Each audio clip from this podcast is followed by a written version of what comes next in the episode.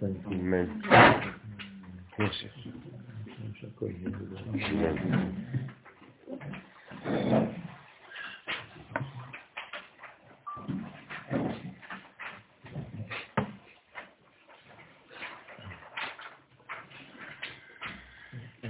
השם ייחוד קודשו ברכו שכנתה, דחילו ורחימו ורחימו וחילו לחדש שם יפקה ברכות דווקא בקדשים שם כל ישראל. אנחנו באים ללמוד בתיקוני זוהר הקדוש, לעשות נחת רוח ליוצרנו ולעשות רצון בוראנו, והנה עום אדוני אלוהינו עלינו מעשינו כוננה עלינו מעשינו כוננהו, והנה עום אדוני אלוהינו עלינו מעשינו כוננה עלינו מעשינו כוננהו. לעילוי נשמת משה בן פרח. משה בן פרח.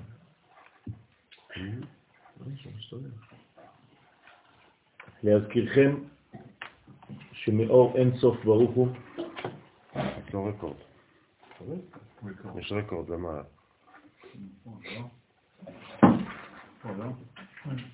למעלה, למעלה.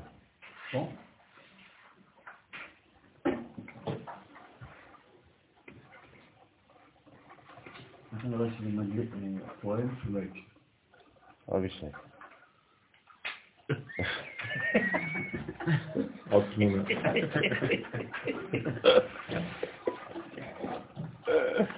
זה מסובך מאוד. צריך שני כפתורים, און ואוף, זהו. זהו, עובד. צריך. טוב, אנחנו זוכרים בסייעתא דשמיא שמאור אין סוף ברוך הוא. כל שפע יורד. כל מה שיורד לעולמנו אינו יורד אלא מאין סוף ברוך הוא. אך כשזה יורד לעולמנו זה עובר דרך מסכים, כדי שהאור הזה יצטמצם ויגיע בצורה שהתחתונים יוכלו לקבל את האור ואת השפע, את כל מה שיורד מאין סוף ברוך הוא, ולכן לא רק שזה מצטמצם, אבל גם בצמצום שלו, הצמצום הוא בעצם נעשה בגוונים שונים. זאת אומרת שהאין סוף ברוך הוא, הוא למעלה מכל מידה, למעלה מכל צמצום, למעלה מכל צבע, מכל גוון. אבל כשזה מגיע לעולמנו זה עובר דרך גוונים שונים, דרך פילטרים שונים, שהם נותנים גוון חדש, מחודש, לאותו אור אינסוף, וזה לפי שינוי הזמנים, שינוי המקום, שינוי האדם, כלומר לפי הכלים, כך מופיע אותו אור בצורה שונה, ברזולוציה הרבה יותר מדויקת, מתאימה לעולם ולאדם ולמקום ולשפע ההוא. ולפי הזמנים הכל משתנה. אחד מהפילטרים הללו, שאני קורא לו פילטרים, כן, כדי שנוכל להבין את זה, זה בעצם המזלות.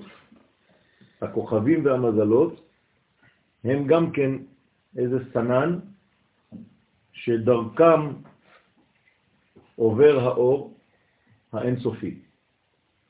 וכשהוא מגיע ונוגע בסנן הזה, הוא מופיע באור מחודש בחלק התחתון.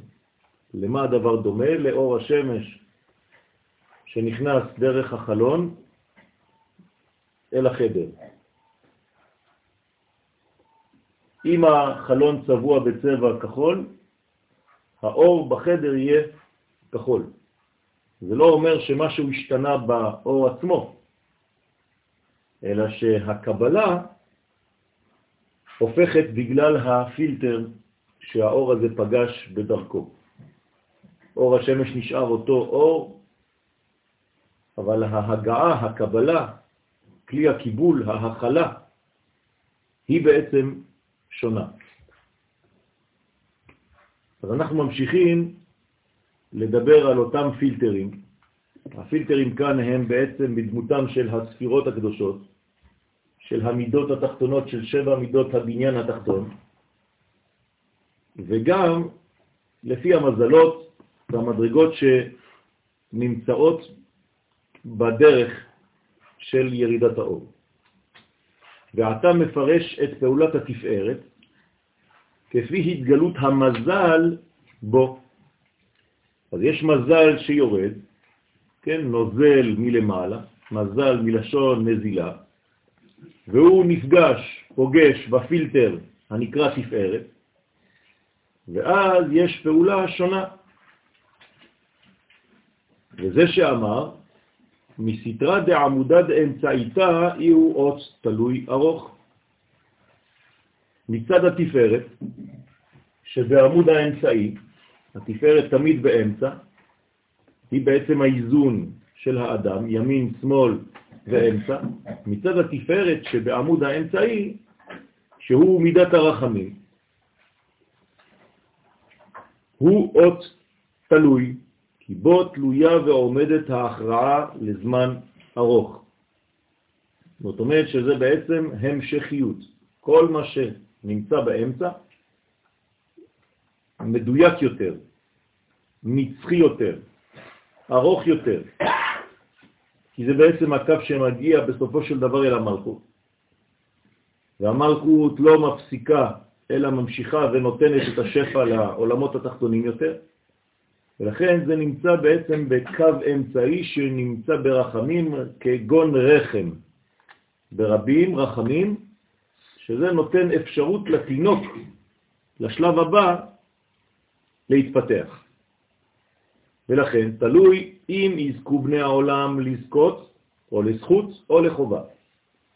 זאת אומרת שבעצם אנחנו תמיד משנים את השפע שיורד מלמעלה לפי הגוון שאנחנו בעצם מופיעים, שאנחנו מייצגים.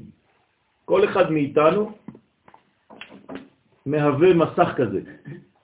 כשהאור פוגש בנו, אם אנחנו צינורות ראויים לפי הזכות שלנו, אז השפע ממשיך ומתפשט לטובה ולברכה. אם חז ושלום האדם מהווה פילטר גרוע, חוסם את האור, לוקח את האור בשבילו ולא ממשיך אותו כלפי מטה, אז יש בו בעצם מעצור, עצירה, והוא חוסם את הגילוי האלוהי בעולם. משם מתחילות כל הרעות. גם הרעות הנפשיות וגם הרעות הגופניות. זאת אומרת שהאדם מתחיל בעצם מהלך של חולי, תהליך של חולי, או תהליך של הבראה, לפי היכולת שלו להעביר ולהוליך את האור האינסופי.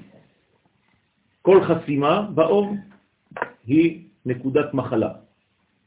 כל פתיחה של הנקודה הזאת, רפואה של אותה מחלה. איך נעשית החסימה, לא על ידי רצון לקבל לעצמו. כשהאור האינסופי עובר דרך האדם, בכל האפשרויות, כן? זה יכול להיות שפע רוחני ושפע גשמי. אם האדם שומר את הדבר הזה לעצמו ולא ממשיך את זה, כלומר, הוא חושב שבעצם הקדוש ברוך הוא עובד אותו, אז הוא חוסם את האור. וברגע שהוא חוסם את האור, האור לא יכול להתפשט. אור שאינו מתפשט זה כמו נמק, כמו דם שאינו מתפשט. אז חז ושלום זה כמו קריטה של אותו עבר. אז האיברים חז ושלום נחרטים, וכשהכל לא עובד, אז זה חייב כרת. וכשהאדם פתוח, והוא יודע שכל מה שהוא מקבל זה בעצם כדי להוליך את האור ולהמשיך אותו הלאה, בסופו של דבר הוא עובד את השם ולא השם עובד אותו, אז הוא הופך להיות בעצם צינור פתוח. צינור פתוח אף פעם לא יכול לחלות.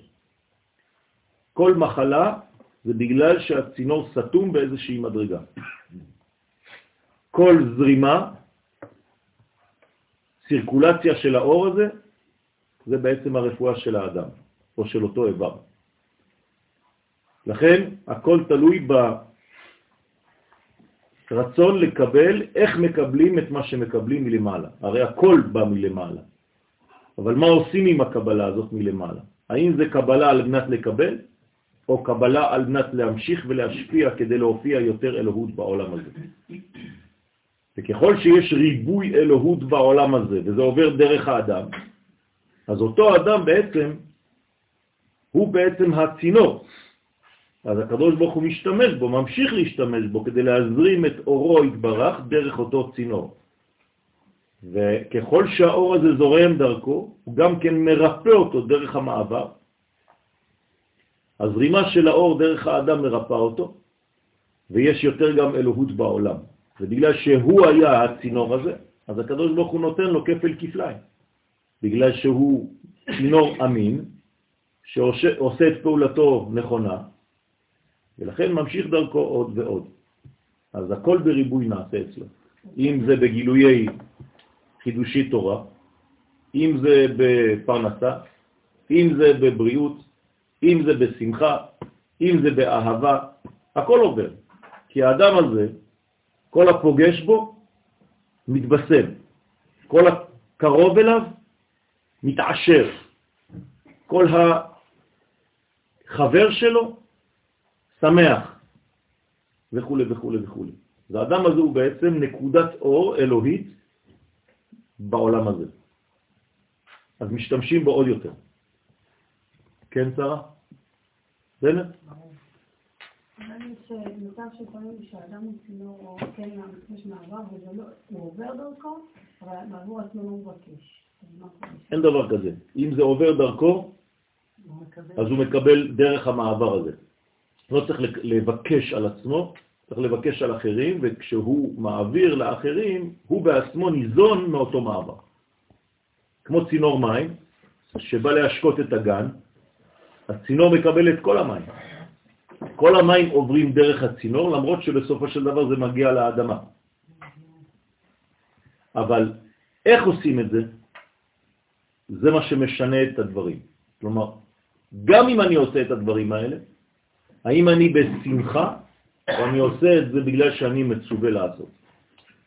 האם אני מסכים להיות צינור ואני נפתח לזה, ולא כל הזמן מחכה מה ייתנו לי, מה יחזירו לי, מה אני מרוויח מזה בסופו של דבר? או אם אני אדם באמת נקי ונאמן ומאמן את האור האינסופי דרך הפריזמה שלי.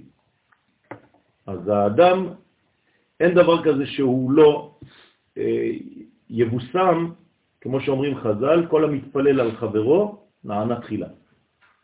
בגלל שאני בעצם מזרים לחבר שלי, אבל זה עובר דרכי. אז אם אני מתפלל בעמידה ואני מבקש רפואה, רפאנו השם ונרפא הושיענו ונבשע, ועלי ארוחה ומרפא לכל תחלואנו, לכל מכאובנו, לכל מכותנו, כן? מה אני עושה עכשיו? אני מביא בריאות לעולם, נכון? דרך אותה בר... תפילה, דרך אותה ברכה. מי זה הבריאות? זה הקדוש ברוך הוא. הקדוש ברוך הוא הבריאות, הקדוש ברוך הוא השכל, הקדוש ברוך הוא הדעת, הקדוש ברוך הוא הכל. אז כשאני מביא בריאות לעולם וזה עובר דרך אותה ברכה, אז אני משפיע בריאות לכל מי שחולה עכשיו. אבל בגלל שהעברתי את זה דרך הצינור שלי, אני מבריא תחילה. כן? בגלל שאני לא עושה את זה בשביל זה, אבל זה עובר דרכי בכל זאת. כי אם זכוון עובדים בעלמא, אם יש זכויות יותר במעשים של בני העולם, אז מטה כלפי חסד. כלומר, לפי הזכות של האדם, לפי הזכות שלו, ככה האור עובר בלי מחסומים, הוא לא נתקע בשום מקום. גם ריבוי אור במקום מסוים שהוא לא עובר, זו סכנה. כן? למשל, אם אור אלוהי עובר דרך מדרגה אחת של האדם, והמדרגה הזאת לא משפיעה, לא ממשיכה, היא שומרת לעצמה את האור, זה ריבוי אור ביחס לכלי הזה. אז הכלי הזה יכול להתפוצץ חד ושלום. ולכן, בכל דבר צריך להשפיע את מה שאתה מקבל. אמרתי לכם כבר כמה פעמים שללמוד תורה, ובמיוחד את התורה הזאת שאנחנו לומדים, לא טוב לשמור לעצמו. כי אם אתה שומר לעצמך, אתה מתפוצץ מבפנים עם ריבוי של אור, כי זה אורות גדולים. ולכן כל אחד צריך למצוא מקום שבו הוא יכול להמשיך להשפיע את הלימודים שאנחנו לומדים כאן. ולא, כן, יש ריבוי של אור על אותו אדם, באותו אדם, ואז זה הופך להיות אור של ריבוי אור, וזה הופך לעצבים, לכעס, להתפוצצות פנימית. התרופה לזה, המשך, המשכיות והשפעה. לכן זה נקרא מטה כלפי חסד, ואם לאו, חז ושלום, אם אין מטה כלפי חסד, חסד זה השפעה, אם זה לא השפעה, זה נקרא, ואין, אם אין מעשים טובים בעולם, אז מטה כלפי דין. ולא כמו החסד והגבורה שפעולתה מבוררת מתחילה, הרי פרטת פעולת החסד גבורה תפארת. לכן אמר, והאחי אינון תלת אחרנין כגבנן דה. וכך הם שלוש הספירות האחרות שהם נצח הוד יסוד. כלומר, למדנו את ההשפעה שעוברת דרך חסד גבורה תפארת, אותו דבר במשולש תחתון. הרי אנחנו רואים כאן שיש בעצם משולשים.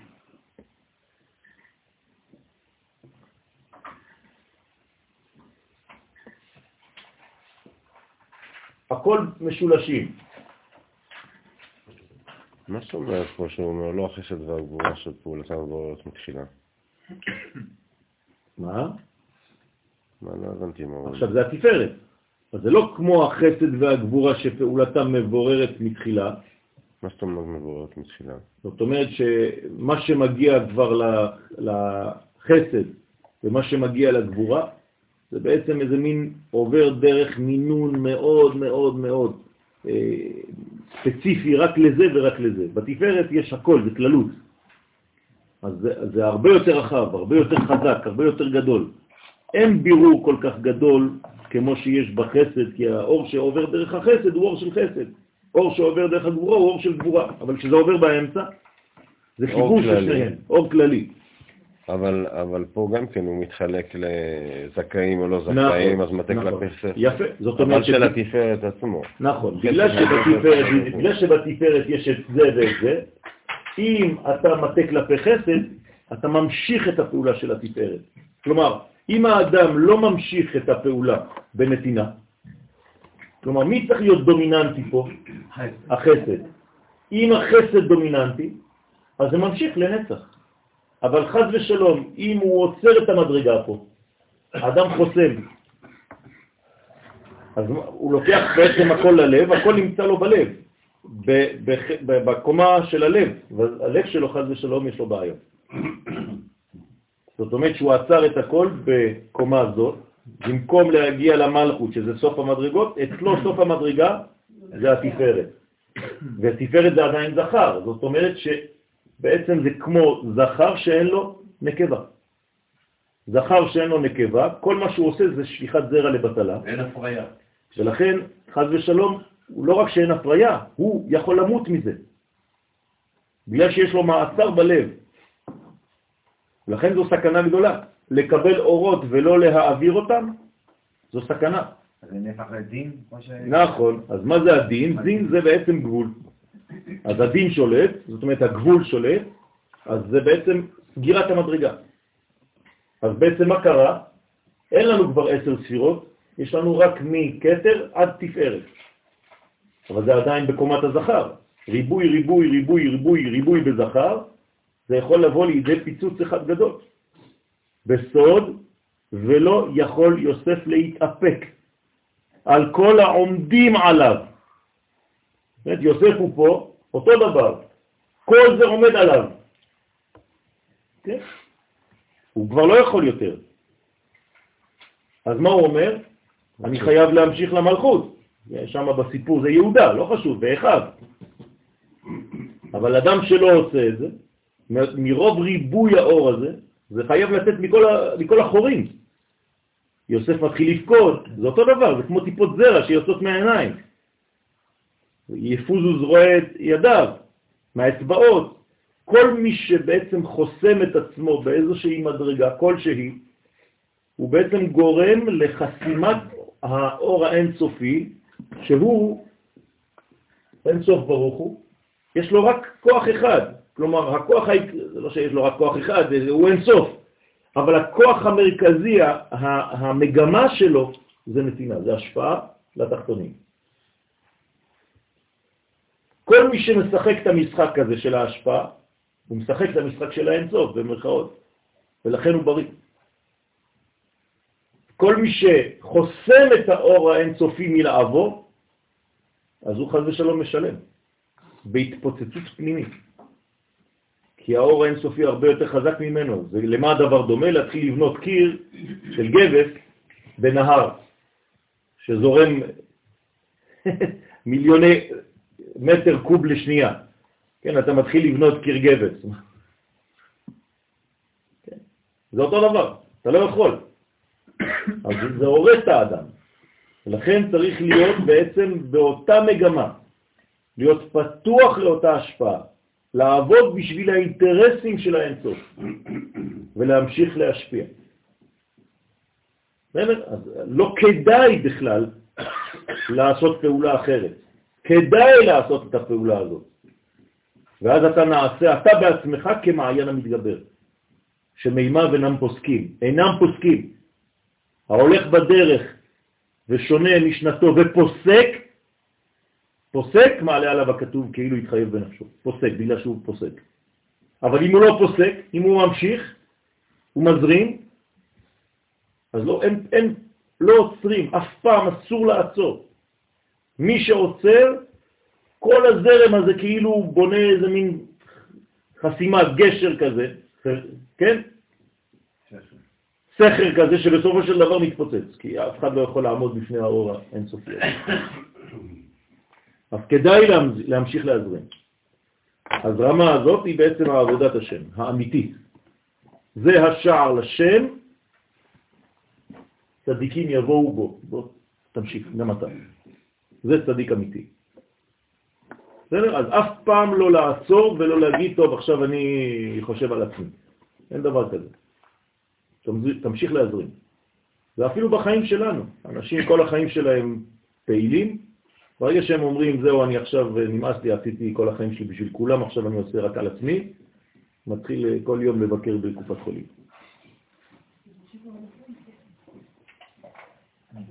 זה אגב הפסוקים של תמן ומראות, זה כתוב גם שם, זה בדיוק כמו שקורה, כאילו מה קורה לבן אדם שהוא נכון. חסום. נכון, נכון, חס ושלום. אז צריך לדעת את הדבר הזה ולהמשיך. אז לכן אנחנו עכשיו בחלק התחתון, כן? הספירות האחרות התחתונות, נהי, נצח, הוד, יסוד, לא אומרים נהי, כן? אלא נהי, נהי זה, זה בכי, נהי בכי תמרורים, אלא נהי, כן? למרות שזה נ, נצח. כמו שלוש ספירות חסד גבורה תפארת. כלומר, מה זה נצח עוד יסוד? זה בדיוק כמו חסד גבורה תפארת בקומה תחתונה יותר. כלומר, שלב אחד קדימה. מבחינתנו, מה זה קדימה? לרדת ולהשפיע יותר. בסדר? אז גם שם לא לחסום. מי שחוסם, אפילו גשמית, פיזית, אדם שלא הולך לשירותים, זה ספירת היסוד, נכון? רוצה ללכת לשירותים ושומר, מה קורה לו? חז ושלום יכול להתעקר. כן, נהיה עקר חז ושלום. ואז יש לו בעצם פיצוץ פנימי.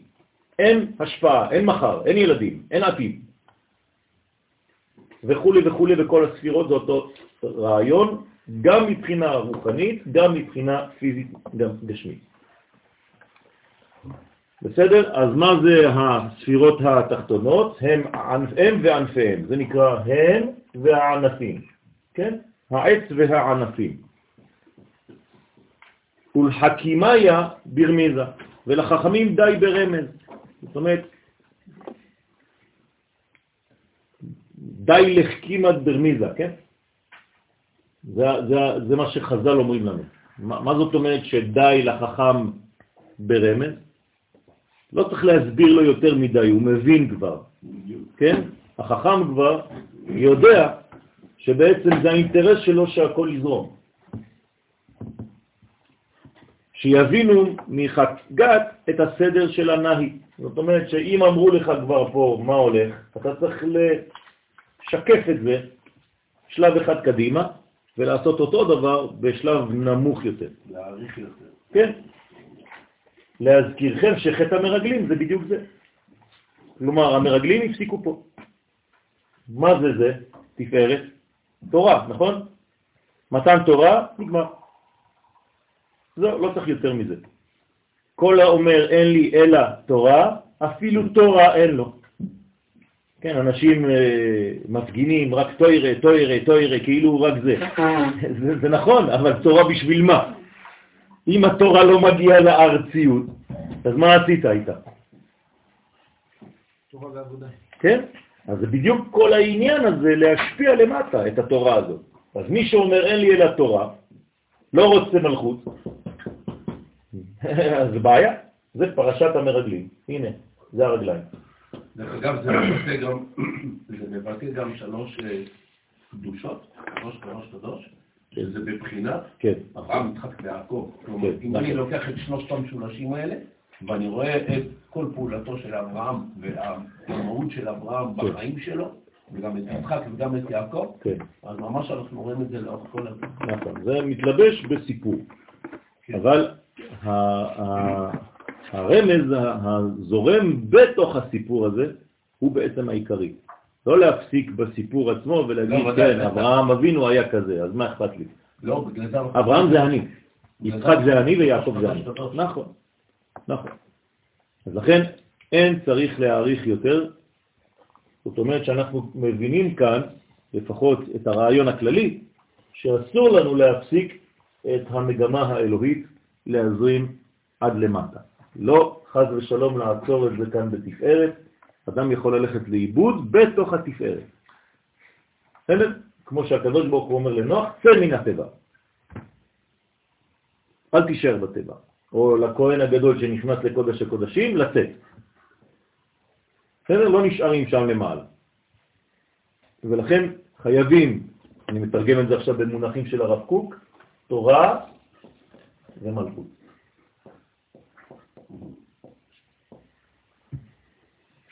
בסדר? מלכות היום זה נקרא מדינה.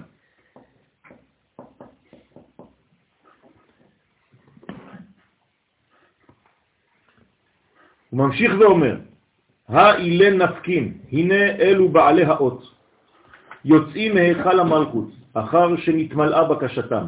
להזכירכם, אנחנו עוסקים בתפילה, וכל אחד נכנס ויוצא עם בקשתו, נכון? אז כשיוצאים מהיכל המלכות, כן? האחרנין דווקין לפתחה.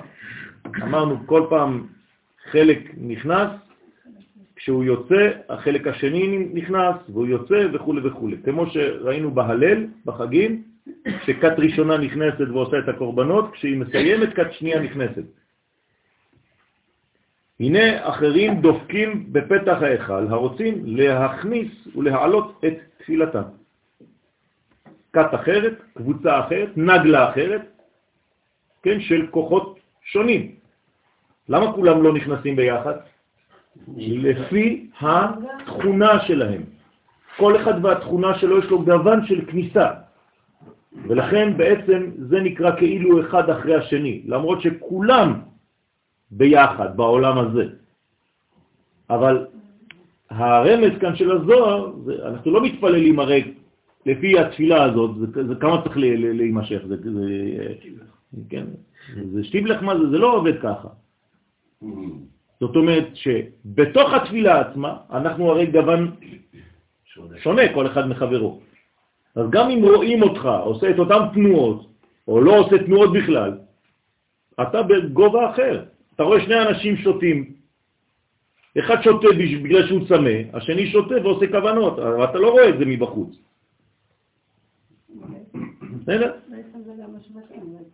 אותו דבר, בדיוק, בדיוק, בדיוק. אותם שבטים, אותו עניין, כל אחד והצינור המתאים לו.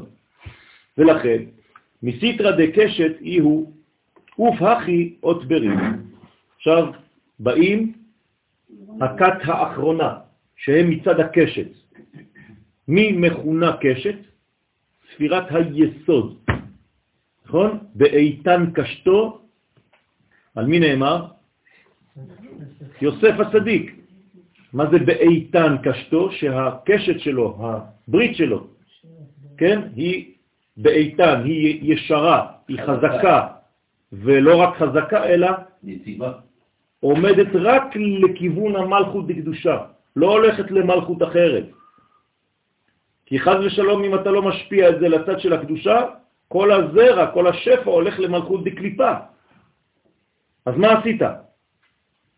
אז יש בעיה בעצם גדולה מאוד לדעת שאם אתה לא מעביר את זה למלכות בקדושה, יש חשש גדול מאוד שכוחות זרים ייקחו את האור הזה במקום לקחת אותו לקדושה.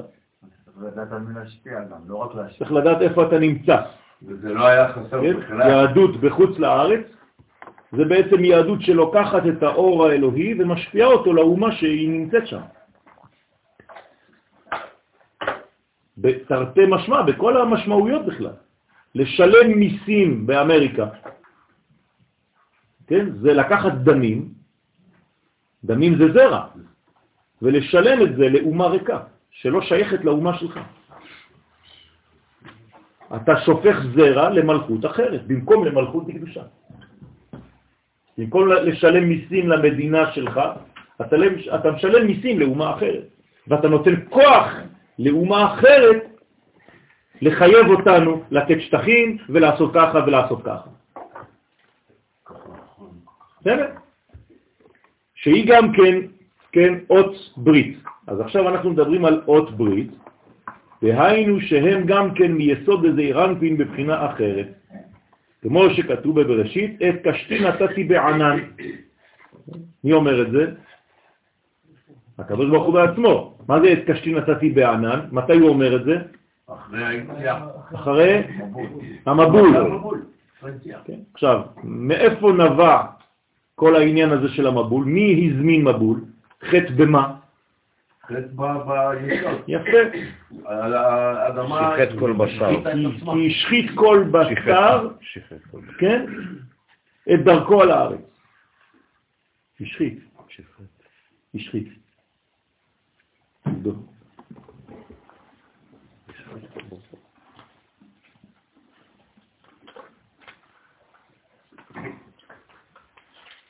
בראשית ט'. אה? השחית הארץ. יש גם שיחט באיזשהו מקום. ראשית ו', נושא סליק ב'. בקיצור, רבוביה גדולה. השחית. טוב.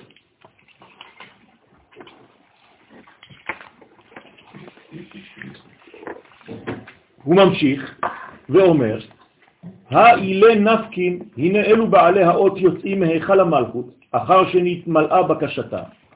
אותו דבר.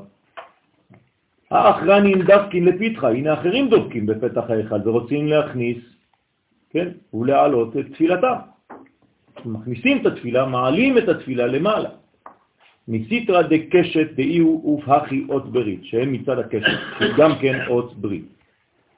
והיינו שהם גם כן מיסוד איזה רנפין בבחינה אחרת. אז יש כמה בחינות לאותה מדרגה, ולכן זה בעצם כל העניין הזה. את קשתי נתתי בענן, והייתה לעוד ברית ביני ובין הארץ. זאת אומרת שהקדוש ברוך הוא במרכאות מגלה קשת. כל פעם שרואים קשת, כן, מה זה הקשת הזאת שאנחנו רואים כביכול? זה הברית של קודשא בריחו. עכשיו, כמה גוונים יש בה? הכל. כל הגוונים. למה? כי, כי, כי זאת התכונה של הקשת. כלומר, הברית, יש לה את כל הגוונים, הנה כל הגוונים. כל מה שהיה לפני. ולכן אם תסתכל על קשת, בעצם היא בעצם ריבוי של כל הצבעים. נכון? עכשיו, ריבוי הצבעים, אתם רואים שזה כל הקווים. זה מה שהיה ליוסף. הקדוש ברוך הוא, פה זה תפארת, יעקב אבא שלו, עשה לו כותונת פסים, לא פס אחד, כל הפסים. במקום שכל אחד מהאחים שלו היה פס אחד, גוון אחד. יוסף לא, יוסף הוא כל הפסים. אז איך זה שאנחנו אומרים שתפארת ויפור זה ביחד? זה אותו דבר, כי זה הגוף וזה הברית. הגוף וברית הולכים ביחד. זה איזון. זה לא מוזכר בתפארת, זה כל הגוונים. נכון, כי הגוונים הם לא בתפארת, הם במלכות. במלכות כל אחד יש לו את הגוון שלו. כל האחים נמצאים במלכות. רק יוסף נמצא בזכר. כלומר, אם תקחי את יוסף הוא הזכר, תקחי כל אח נקבה, ביחס ליוסף. אין אחים בזכר. מה? תסובנה. כן. נכון? הוא נקרא אלומתי או מילתי, אותן אותיות, והמילות, המילים, המילות שלכם תסובנה את המילה שלי. כלומר, יוסף הוא אמצע והאחים הם עיגולים. מעניין, האלומות עצמם הם עצמם, נכון, נכון. בפיזיות שלהם הם זרע. אלומה, אלומה זה מילה. כן. עכשיו, דאית מרבב, שנאמר בקשת, כמראה הקשת אשר יהיה בענן ביום הגשם. מאיפה באה הקשת? משילוב של מה ומה? אור, אור ומים, נכון? אור ומים זה נותן את הגוון הזה. מה זה אור ומים? האור זה השפע הפנימי, והגשם זה השפע שהתגשם. אז ברגע שהאור הופך לגשם, כן, שמתגלה בגשם, עובר דרך הגשם, אתה רואה שבעצם הברית פועלת. ולכן נראית הברית. אבל הברית הזאת לא אמורה להיראות. כי אם היא נראית, זה אומר שבעצם יש איזה מין כעס עליון, שמה?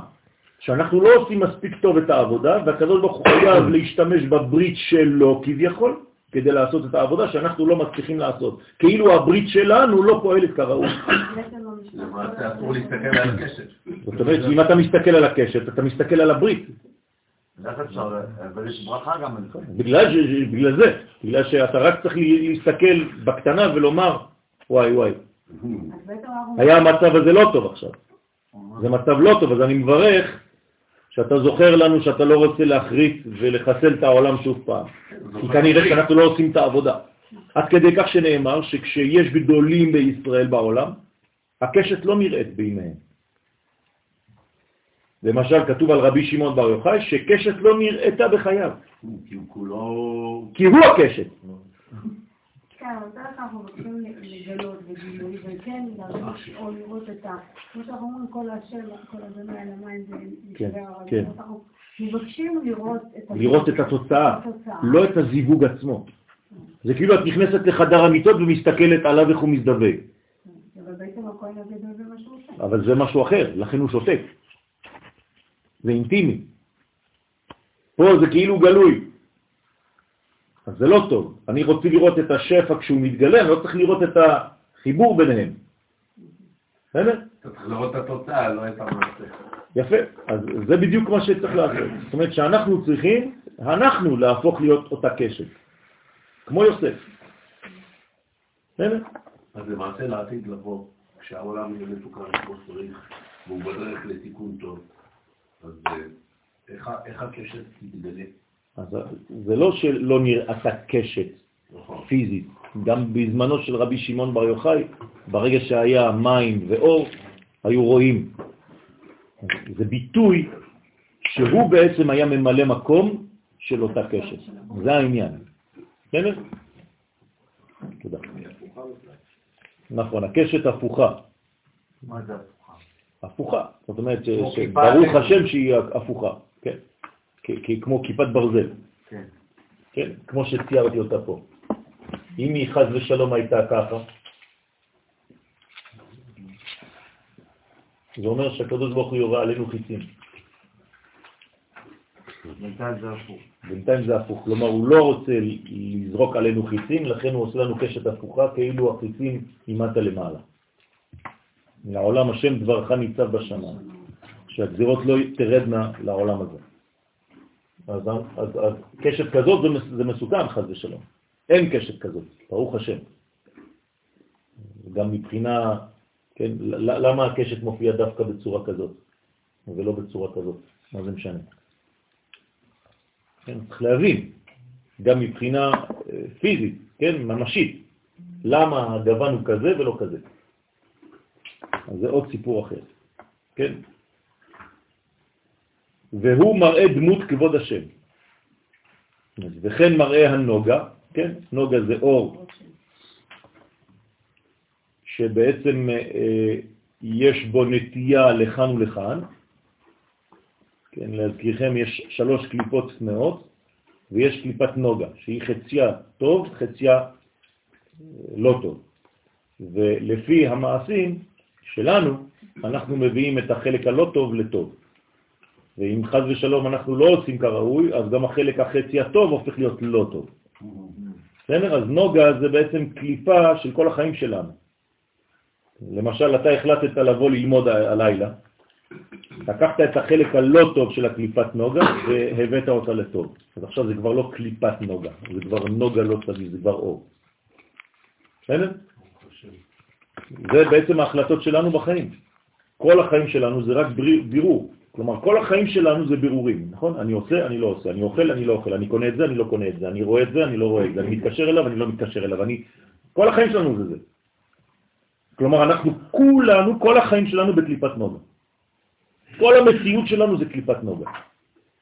כן? אתה לוקח אה, בעל חי, אתה שוחט אותו, אתה מוציא ממנו את הדם, אתה מולח אותו, אתה זה, זה קליפת נוגה, הפכת את החצי הרע לטוב. אם אכלת את הבשר כמות שהוא, בלי שום דבר, לקחת את הטוב ונכנסת לרע. אתה אומר קליפת נוגה, כאילו, נכון. קליפת זה מעטפת של משהו. נכון. יש משהו. נכון. למי לקליפה הזאת של קליפת נוגה? מה? אתה אומר קליפת נוגה. כן, כאילו, המושג הזה, קליפת נוגה, זה משהו שהוא חיצוני למשהו שהוא פנימי. נכון. אז יש משהו שהוא פנימי כן, לקליפה הזאת? כן, הטוב. הטוב הוא פנימי, תמיד, אה, והרע הוא כל חיצוני. המשחק הוא רק על הקליפה. לא. אנחנו מחליטים, זה מה שאתה אומר. נכון, אנחנו מחליטים. אנחנו מחליטים את מי, למי אתה נותן משקל בחיים שלך. לחלק הטוב שלך או לחלק הרע. זה נוגה, למה קליפה? בגלל שיש לאור הזה קליפה מסביב. או שאתה מתעסק בקליפה של האור או באור עצמו. הבנת? להתעסק באור עצמו זה להתעסק בתוכן, להתעסק בקליפה זה להתעסק בחיצוניות של הדבר. זה כמו בתורה. או שאתה לומד רק את החיצוניות, כלומר, אתה ראש קטן, תגיד לי מה מותר, מה אסור, צריך להתעסק בשניהם אבל. יפה, אבל אתה צריך לדעת, כן, את המנגנון הפנימי שזורם. אם אתה שוכח שאור אינסוף זורם בכל זה, אז מה אתה עושה פה? הפכת להיות איזה רובוט של, של מעשים. אז אסור לשכוח את המגמה הכללית. זה תורת הכלל. שלא תיפול באסור ומותר, כשר, פסול, זה, זה מה שמעניין אותך. עכשיו פסח מגיע, אתה שכחת את האור האינסוף שזורם דרך החג, ומה שמעניין אותך זה לנקות את הבית. בלי לדעת מה קורה פה. אז לנקות את הבית זה בסדר גמור, אבל בשביל מה? בשביל מי? כן? תביא חברת ניקיון וזהו. יש פה מגמה אלוהית, שהניקיון של הבית שלך הוא בעצם הניקיון שלך, דרך הבית. אז, אז, אז לא לשכוח שאתה צריך לנקות את עצמך בזמן הזה. עכשיו אנחנו עוד כמה שבועות לקראת פסח כבר. נכון? לא נשאר הרבה. שלושה שבועות. שלושה שבועות זה פסח. כן? וחצי. אני עכשיו צריך לנקות את עצמי. השבת הזאת, שבאה עכשיו, איך קוראים לה גם? שבת פרה. תראו, כבר היינו בשבת זכור שבוע שעבר, זהו כבר, שבת פרה. מה זה שבת פרה? זה הכנה לפסח. כן? או שחז ושלום אתה נופל לחטא המוות, כלומר לא הבנת מה זה חיים אז אתה נופל למוות, או שפרה, פרה אדומה, היא מטהרת מטומאת מת. אז אתה בעצם הופך את המגמה של המוות לחיים. כלומר, אין יותר אה, אופטימי משבת פרה, שבעצם גם המוות לא מנצח. הוא נבלע על ידי הנצח, בילה המוות לנצח. הנצח בולע את המוות. כלומר, אם תשאל מישהו ברחוב מי השחקן המנצח תמיד, יגידו לך המוות. נכון? בסופו של דבר כולם מתים. אז הוא מנצח את הכל. באה התורה ואומרת לך, לא אדוני, אתה לא הבנת כלום. המתים, תלוי מי זה. צדיקים לא נקראים מתים. זאת אומרת שמה? שהם בעצם לוקחים את הנצח והופכים אותו למנצח גדול. על ידי מה? על ידי זה שהם יודעים להפוך את המוות לחיים, לפני שנכנסים לפסח. כמו שלפני שנכנסים לפורים אתה צריך לדעת ללמוד על עמלק, לפני שאתה נכנס לפסח אתה צריך ללמוד על החיים ומה זה החיים ובשביל מה אתה חי. ולכן יש לך פרשה מיוחדת שבלעדיה, אם אתה מדלג על פרשת פרה, אתה לא יכול להיכנס לפסח. אי אפשר. אין, לא מדלגים. לא ואחרי זה יש גם פרשת החודש. אותו דבר. ברגע שאתה בעצם שולט על המוות, מה קורה לך? אתה מתחדש. אז אתה נכנס לפסח בהתחדשות. זה החידוש האמיתי, זה לא בגלל שצבעת את הבית. אז אנשים שלא ידעו להרגיש את זה, לחוש את זה, מה אמרו להם? תצבע את הבית. תנקה את הבית. אז אדם שמנקה את הבית שלו ומשנה את הדברים והכל, הוא מרגיש חדש. אז אומרים לו, אה, עכשיו אתה מבין, אתה, אתה רואה את החידוש הזה? זה בדיוק מה שאתה צריך להרגיש בפנימיות. הבעיה זה שבתוך הדורות, בשלב הדורות, זה הפך להיות רק חיצוני, ושכחת את המגמה הפנימית. צריך לעשות את שניהם. כל מכניקה זה נהיה. נכון, אז צריך להיזהר לא להיכנס למלכודות של החיצוניות, של הקליפה, ולדעת, כן, ללקט את הצוף. הוא מראה דמות כבוד השם, ואראה ואפול על פניי, ואשמע קול מדבר. בדרך כלל לא שומעים קול מדבר, הקול הוא לא מדבר, הקול הוא פנימי, אבל פה הקול מדבר. זאת אומרת שהקול מדבר. קול זה פנימי, זה תפארת, מדבר זה מלכות. כל דברים אנוכי שומע. זאת אומרת, כל דברים. תפארת ומלכות. לכן ואשמע קול מדבר, רוצה לומר, אז שמעתי את קול הנבואה, שקול מדבר זה קול נבואי.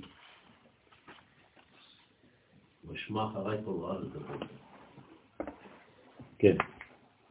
ושואל, ואמאי הוא נפיל על אנפוי, אז זה דבר טוב, אז למה הוא נופל על פניו? על הפנים. למה נפל יחזקאל הנביא על פניו כשראה את מראה הקשת? הוא קצת חוזר על מה שכבר קצת פיתחנו קודם. לכאורה זה דבר טוב, הקשת זה זיווג בין תפארת למלכות. מה שאמרת זה אמור לצער אותי, כי זה סימן... לא, זה מה שאני אמרתי, אבל כן. לא אכפת לנו ממה שאמרתי אני. בוא נראה מה הזוהר אומר.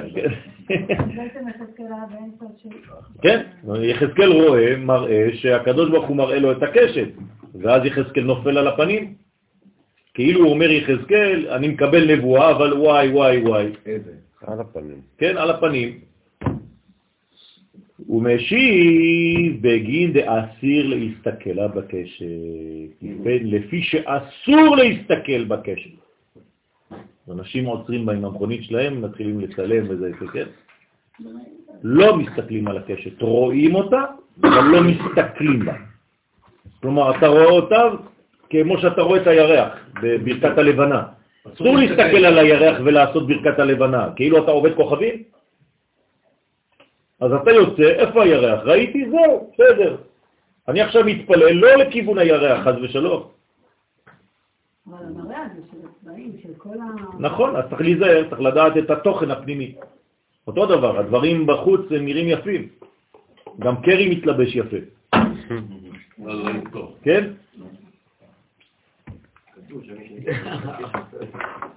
מי שמסתכל בהם זה קשת נשיא וכהנים, עושים ברכת כהנים, אז העיניים שלו נהיו כאוס. כן.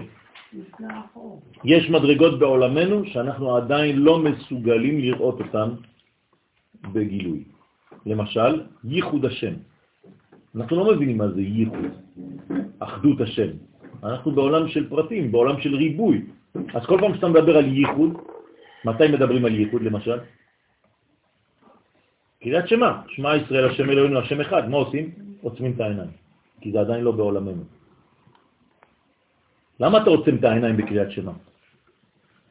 כי אתה לא מסוגל עדיין לראות את זה בפועל. אז מה אתה אומר? זה עדיין בעולם גלום, סתום. אז אני עכשיו עדיין עוצם את העיניים. אני לא משוגע וחושב שכל העולם הזה כבר טוב. אנחנו בדרך אל. ותשתוק גם, תגיד ברוך שם כבוד מלכותו בלחש. כי המלכות עדיין לא גלויה כמו שצריך.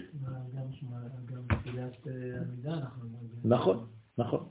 אבל בתפילת העמידה יש לנו חזרה. איך אתה רואה אותה בעיניים בסדר? או מהסידור. בעיניים עצומות מהסידור. אם אתה יודע בעל פה, אז אתה רואה את הסידור בעיניים. אז זה לא עצמת נראה? או שאתה מגיע לעולמות אחרים. זה אותו דבר. בגלל שאתה לא מסוגל, אתה יודע שזה אי אפשר, אז אתה עדיין ביראה, אז אתה עדיין אומר, זה לא הזמן. אז בשביל זה עדיין מכסים את העיניים. טוב, זה, סיימנו מאמר פה. לחיים, לחיים. צריך להביא איזה משקה פה, אני לא מבין. תוצאות אני מחכה. תשאלי, מה התוצאות? כן? אה, מי שנכנס אדר מרבים בשמחה, אדר עוד לא נגמר. כן, מה נעשה אחרי שהדר ייגמר? גם, לא כתוב- כן. לא שזה- לא סוף, נכון? עד אז, עד- מתי ממ- ממשיכים להגביר את השמחה? עד אז. כלומר, אמרנו, אמרנו לך, מי שנכנס אדר מרבים, מרבים, מרבים, אדר, ניסן, נייר, סיוון, הכל זה מרבים, מרבים, מרבים. עד שמי שנכנס אז, תחזיר קצת את הווליום למטה. זה מה שכתוב. ועדיין צריך להישאר. כלומר, כל הזמן זה שמחה. אין לך דבר אחר. אז רק לעשות באמת לגבי הכבד שזה הזמן שלו עכשיו שצריך לעבור ניקיון. וצריך- טוב, אז אתה לא, רוצה... יש... אה, אז אם מי שרוצה לנקות את הכבד, בכבוד, ללכת לחנה, היא עושה לכם ניקוי כבד. אפשר לבוא גם אצלו אה, ניקוי אה, ב... קרבורטור. ניקוי מגיע מקצת. טוב, אז זה הזמן.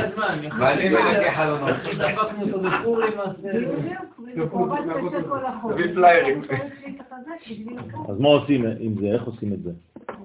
צריך לבוא לראות אותה. טוב. לא, אבל למה לא? אם זה צריך, צריך, מה אני אגיד לך? פשוט הכבד הוא עבד קשה. הבנתי. כן, אבל איך מנקים אותו? תה, ירוק. טוב. אוקיי. אז בעזרת השם אנחנו גם כן מכוונים לתיקון הכבד. בעזרת השם. ואז אפשר לקבל את השמחה בכל מיני אוקיי. יפה, כי הכבד הוא שורש העצבי והעצבי. טוב, להבין בעזרת השם את עניין הקליפות המובאות לקמן שראה יחזקאל הנביא. כלומר, יחזקאל הנביא ראה קליפות. זה עובד הדבר הזה? כן, כן, אבל בטח, יושב לי ו- כמה תופס? ו- ואוריאל. יש 430 שאלות כבר. מה, כן. אתה תשאל את השאלות אם יש שאלות, ואני לא יודע. Non, Evelyne Omer nettoyer les kelim pour souvent une, Ok. une belle lumière de Pessah. מי זה? Evelyne. אבלין, טוב. אה, היא שם? Ah, בטח. שלום אבלין. אה, אין, אה, אתה אה, בגלל זה רוצה... לא בא? בגלל שיש סקייפ? בגלל שיש סקייפ, כן. שלום. שלום אבלין. טוב. אוקיי. אז אנחנו עכשיו, להבין בעזרת השם את עניין הקליפות המובאות לקמן שראה יחזקאל הנביא. נקדים מה שמובא בעץ חיים, שער מ"ט, פרק ב'.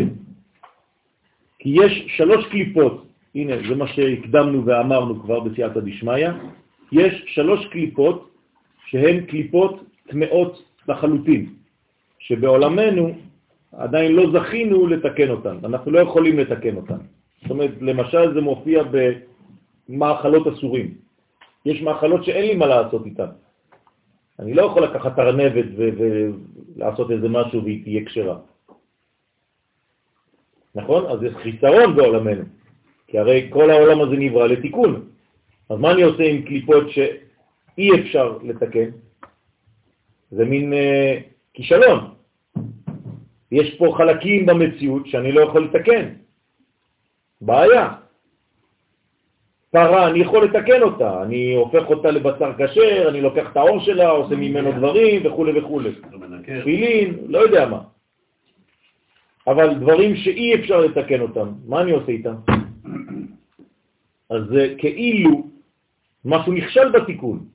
כאילו אז האמת שכל מה שהקדוש ברוך הוא אסר, הוא התיר. כן, דרך אגב, זה קשור מאוד לפרשת שמיני, שבפרשת שמיני כל כולה, כן, כמעט מאכלות אסורים ומותרים.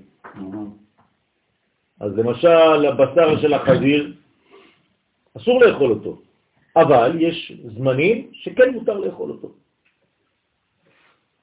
למשל, אם הבשר של החזיר יבש, עד כדי כך שהוא כבר לא ראוי לאכילת אדם, אתה יכול לאכול אותו.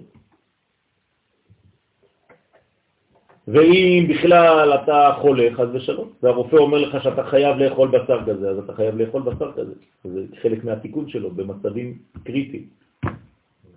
או שיש דג שהמוח שלו יש לו את אותו טעם, דג שיבוטה, ואתה לאכול, וכו' וכו'.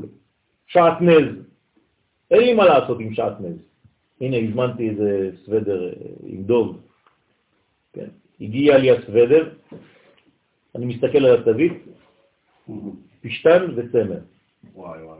מה אני עושה עם זה? זה נגמר, אי אפשר, אני לא יכול ללבוש. שטיח לחתול. כן. לא תלבש צמר פשטים, שעטנז, שטן עז, חד ושלום. אז מה עושים? אז בתוך בית המקדש מותר. אם הייתי עכשיו כהן גדול, הייתי שם ציציות, נכנס שם לבית המקדש עם הסוודר הזה. כי שם זה מצווה. אתם רואים, כל מה שאסור מותר. אסור לי להתחתן עם אישה נשויה. כן? אישה נשויה אסורה לי, נכון? אסורה. אה, סליחה, אישה נשואה אסורה לי.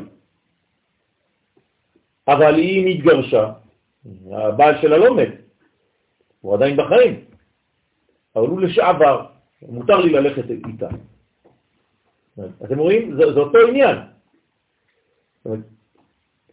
רק הזמן קצת השתנה, משהו קרה באמצע.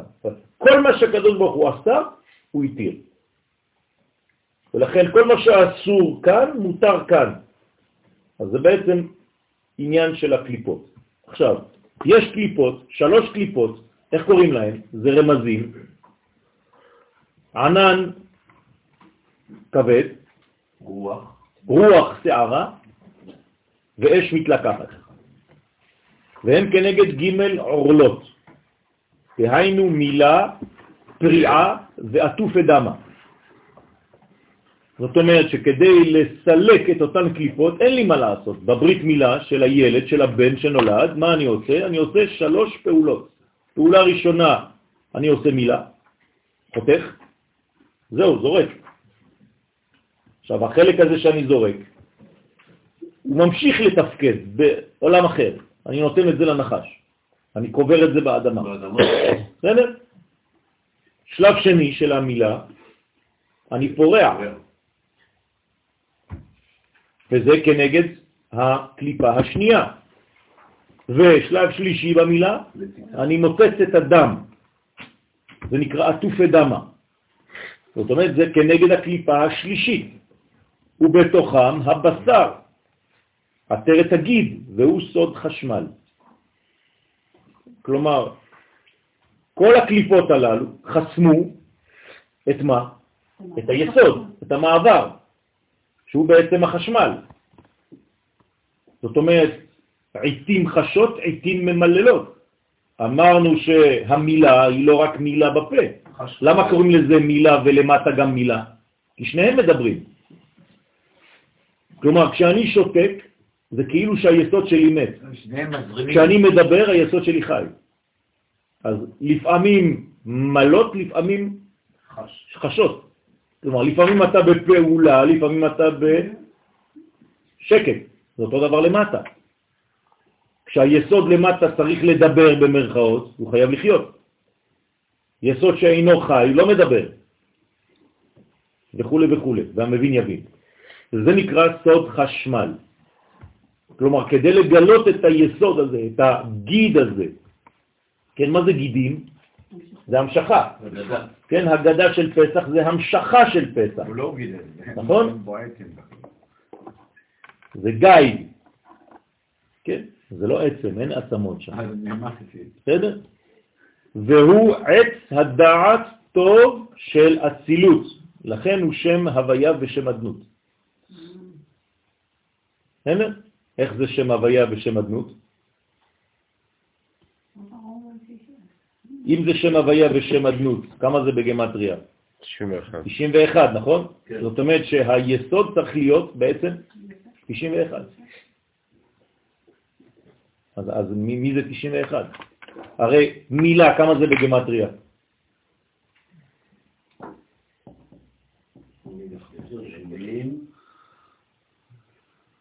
ארבעים, חמישים, ועוד שלושים, שמונים וחמש, כמו פה. נכון? כמה חסר לי כדי להגיע ל-91? שש מדרגות, נכון? מי זה השש שחסר לי פה בפה? זה זעיר אנפין, זעיר אנפין נקרא ו', נכון? ומלכות נקראת פה. מלכות פה תורה שבעל פה, אבל אם אין לי את הו' בתוך הפה? אז אין כלום. אז הפה מה הוא מגלה? הוא לא מגלה כלום, הוא מגלה סתם חיצוניות, כמו תוכי שמדבר. תוכי מאיפה הוא מדבר? מפה או מפה? רק מפה. הוא לא חושב לדבר, כי הדיבור שלו אין לו מטרה בכלל. הוא סתם מצייץ, הוא חוזר על דברים שהוא שמע פה. אבל האדם זה לא הפה שמדבר, זה המוח שמדבר, זה רוח ממללה.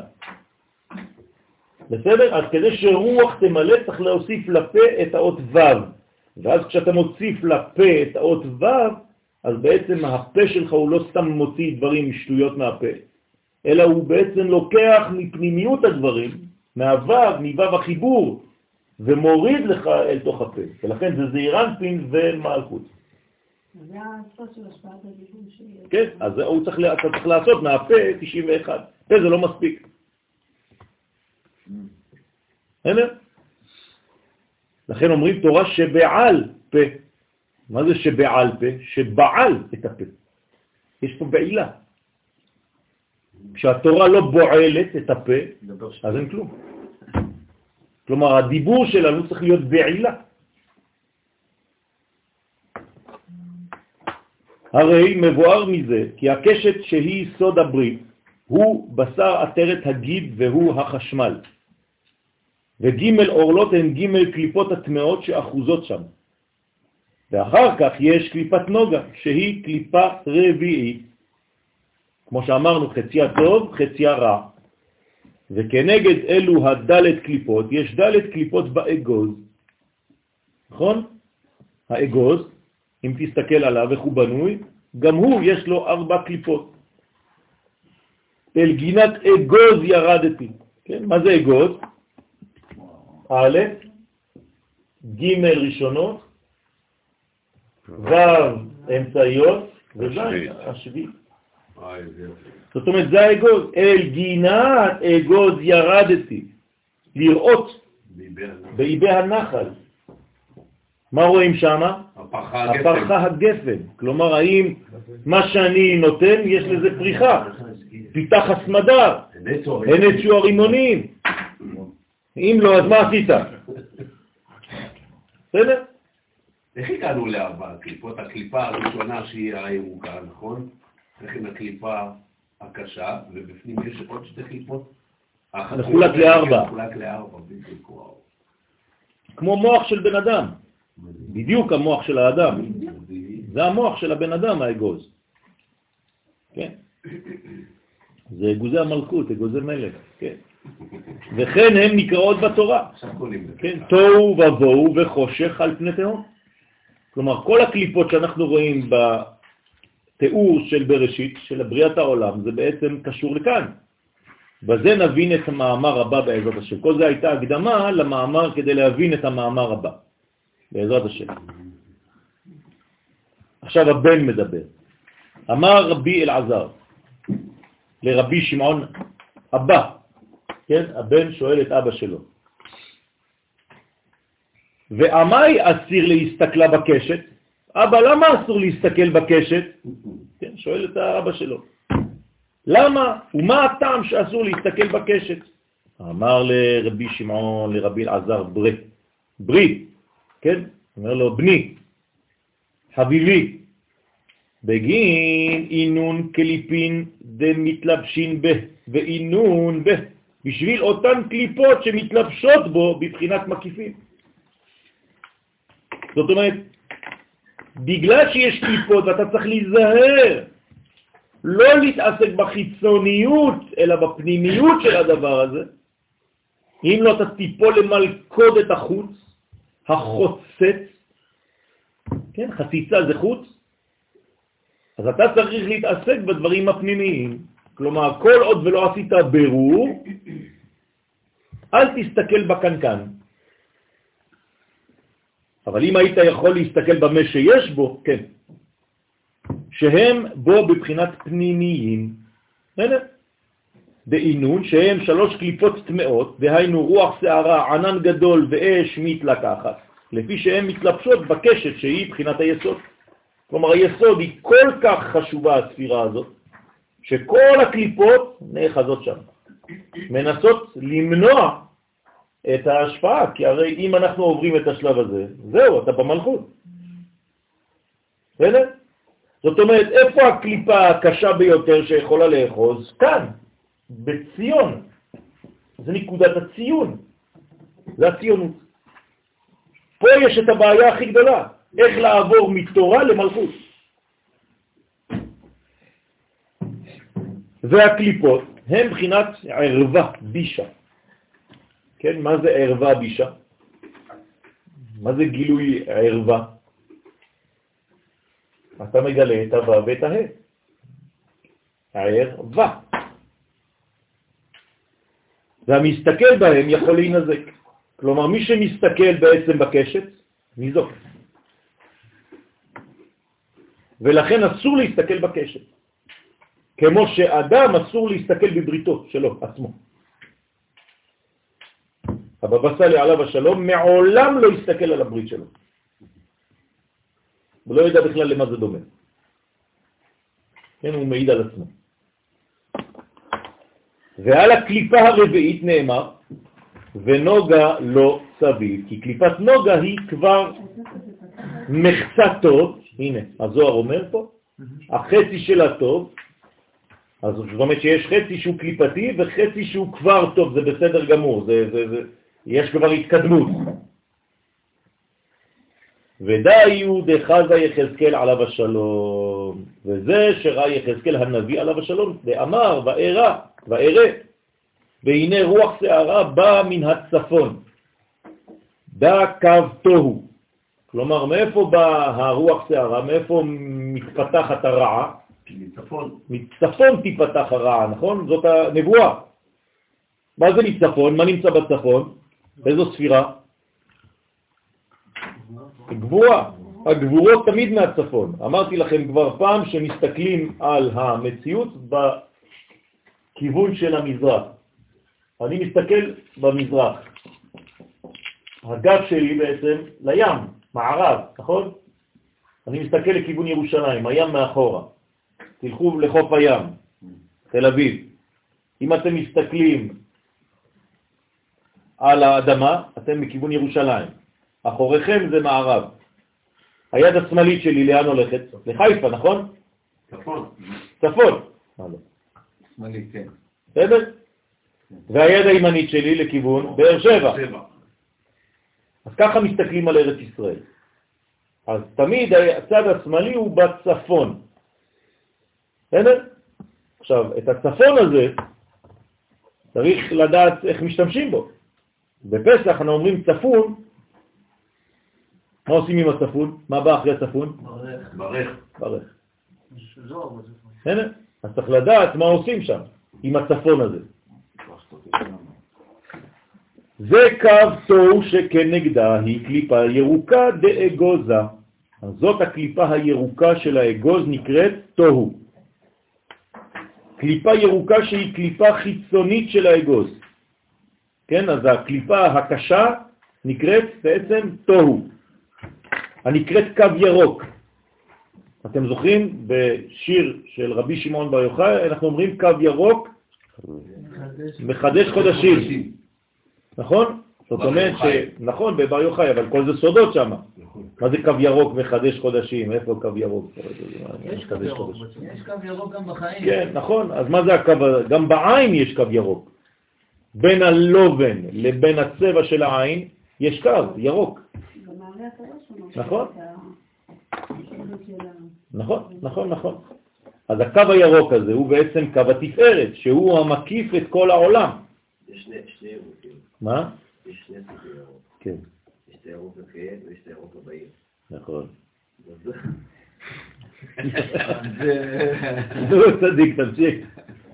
בתואר הוא מדבר דווקא על הבינה שהירוק הבהיר, כן, שהיא מקיפה את העולם מן הקצה לקצה, נכון, זה כאילו נכון, כמו הבריח התיכון. נכון. זה לא הירוק, כי זה הירוק הגבוה. כן, כן, נכון. זה הירוק הגבוה. יש ירוק אחר שהוא יותר נמוך, שהוא בתפארת. נכון. אז הקו הירוק שהוא המקיף את כל העולם, קליפה השנייה, כן, היא ענן גדול. אז איך קוראים לה? ובואו, נכון? אמרנו תוהו זה הקליפה הירוקה, אז בואו נראה. קליפה שנייה היא ענן גדול, דהיינו קליפת תניאנה, חיברה דאגוזה. היא כנגד קליפה שנייה שהיא קליפה קשה של האגוז שהיא לבנה. ודע בבואו, בואו, זו קליפת בואו. קליפה שלישית היא באש מתלקחת, דהיינו קליפת תליטאה דאגוזה, היא כנגד קליפה השלישית של האגוז, שהיא אוויר חשוך בתוך הקליפה הקשה של האגוז. ודע חושך. כלומר, הזוהר כאן נותן לנו סוד. איזה צבע האגוז כשהוא סגור.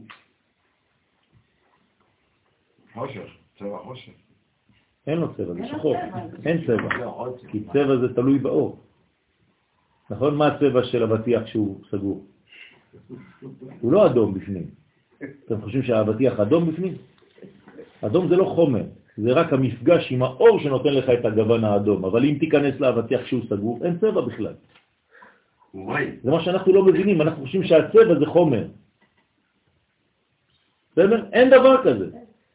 כל מה שאתם רואים פה, כל הגוונים פה, זה- אין לזה צבע בכלל, זה פשוט ביחס לאור שזה מחזיר לך את זה.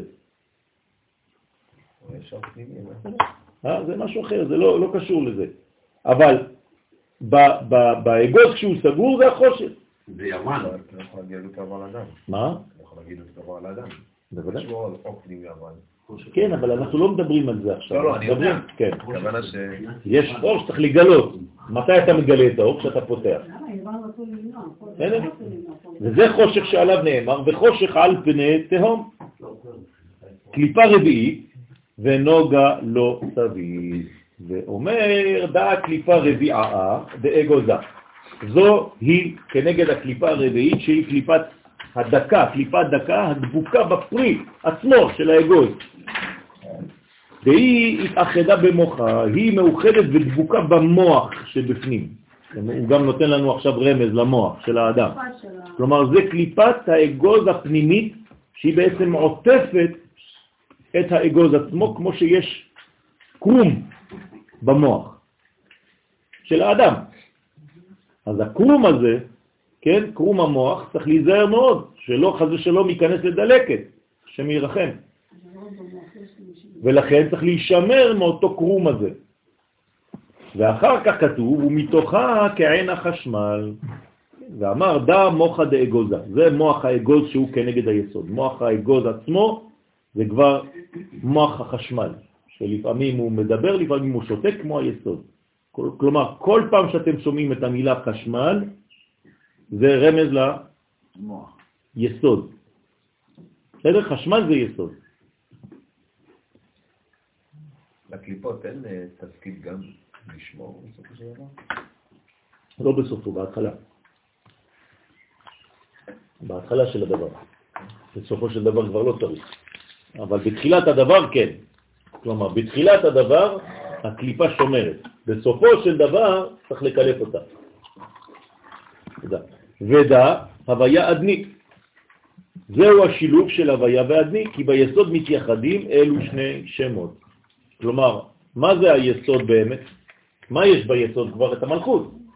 כלומר, הוויה ואדני נמצאים כבר פה, שהרי המלכות היא נמצאת בעטרת היסוד, זאת אומרת, הנקבה נמצאת בזכר.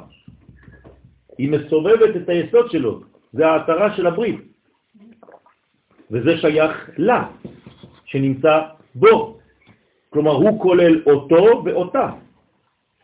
נכון? כי מאיש לוקחה זאת. על כן יקרא שמה אישה. כי מאיש לוקחה. זאת אומרת, כל האישה נמצאת בגבר, והוא נתן לה בעצם חלק, צד. ואמר רבי שמעון לרבי אלעזר ברי, ברי, כן, הבן שלו, הוא ברי, הוא בני חביבי, דע לך, כי עד דאילן קליפין דאגוז המתעברין ומתבררין, קודם שאלו הקליפות הנרמזות בקליפת האגוז מתעברות ונשברות ומתבטלות מן העולם, מתי כל, הזה, כל הדבר הזה הולך ונשבר? אנחנו לא רוצים את הקליפות האלה, אנחנו רוצים כבר את הפרי, נכון? מתי זה נשבר? בתקיעה, בשברים ובתרועה. כלומר, כשתוקעים בשופר, תקיעה, שברים, תרועה, זה שלוש תקיעות, אין לנו יותר מזה. כן, הם סוד חסד גבורה תפארת, שיש בהם אותיות קשת. נכון? תקיעה, שברים, תרועה. איך אתה רואה את הסימנים בספר? בספר? כן, אתה רואה קוף, תק. אז הקשת היא בעצם העניין הזה של התקיעה קוף, שברים שין, תרועה תק. כלומר, בתקיעת שופר, מה זה השופר בעצם? רמז למה? לברית. אתה מחדש את הברית עם הקדוש ברוך הוא, ואז מה אתה עושה כדי לחדש את הברית? אתה צריך להוציא את כל הקליפות. תרועם בשבט ברזל. אז זה תרועה מלשון תרועם. אז כשתוקעים בשופר, מה קורה לקליפות? מזדעזעות ונופלות. הכל נופל. לכן אותיות קשת שהיא היסוד, רוצה לומר כשיערעירו ג' גווני חגת בקשת, שהוא היסוד, אז כל הקליפות השתברו והתבטלו. וזה שאמר בהון שברים שעליהם נאמר שבר תשבר מצבותיהם. אסור לנו להשאיר בארץ ישראל מצבות של עבודה זרה. דאינון קליפין דאגוזה, הכוח של אלו הקליפות של אגוז נשבר מצד הגבורה. כלומר, צריך גבורה דקדושה, לאומיות, חזקה מאוד, כדי לשבור גבורה של טומאה, של קליפה, של חיתונים, שמנסים להיכנס, לחבל לנו פה במלכות, בקדושה. זה מה שקורה בשברים ובתרועה, שהיא בתפארת נאמר, תרועם בשבט ברזל, הנה, שהוא גם כן לשון שבירה. אז ראינו שבשבירה זה שבירה, ראינו שבתרועה זה תרועם, ומה עם התקיעה? בתקיעה שהיא בחסד נאמר, והוקע אותם, והוקע אותם השם, לשם. היא גם כן מורה על ביטול מן העולם. זאת אומרת שבעצם יש לנו פה חסד, גבורה ותפארת. חסד זה תקיעה, גבורה זה שברים, ותורה זה תפארת. ואילן גרמו שאלו הקליפות גרמו למה שכתוב, ותקע כף ירך יעקב בגיד הנשה. אתם זוכרים שהשר של עשיו רצה לפגוע שם, רצה לפגוע ביסוד של יעקב, כלומר בבן שלו, ביוסף. בקשת. בקשת. ולכן זה נקרא גיד הנשה, מלשון נשים. הגיד ששייך לנשים.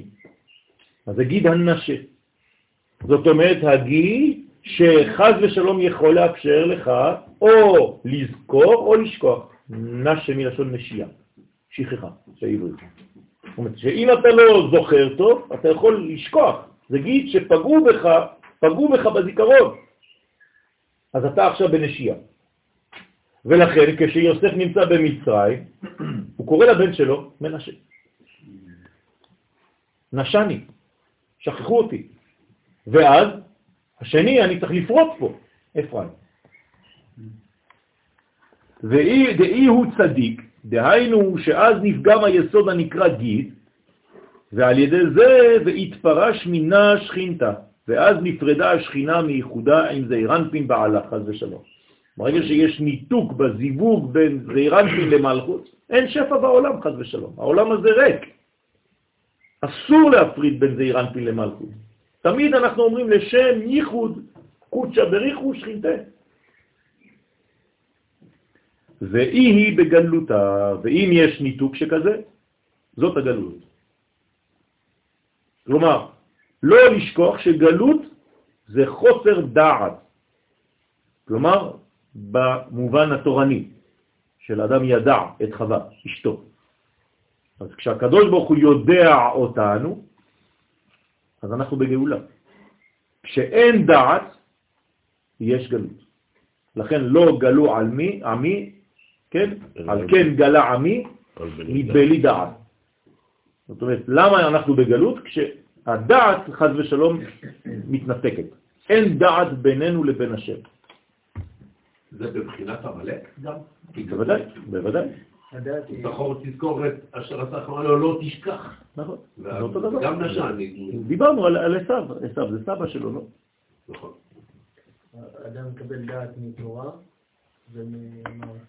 האדם מקבל דעת ברגע שהוא נמצא במקום הנכון, כלומר בארץ ישראל, שהוא לומד את התורה, ושהוא נמצא עם עמו. כלומר מלכות בארץ ישראל, עם ישראל, ארץ ישראל ותורת ישראל. צריך את שלוש המדרגות האלה, אי אפשר אחד בלי השני. אין דבר כזה רק תורה לבד, אין דבר כזה ארץ לבד, ואין דבר כזה עם ישראל, אם הוא לא בארץ הוא לא עם בכלל, הוא סתם עצמות יבשות. אז הכל צריך להיות מחובר.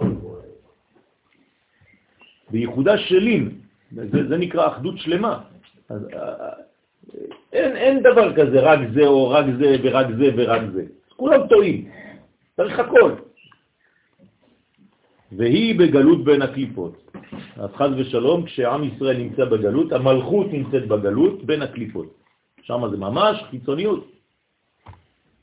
לכן המצווה הראשונה והחשובה ביותר זה שלא יישארו יהודים בחו"ל. כי זה היה קטע בהיסטוריה, הגלות זה לא איזה מין אידיאל.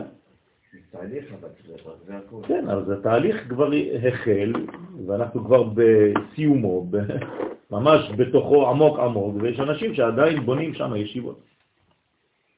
אז מה אתה עושה? כן. יש התעוררות, יש. כן, ברוך השם.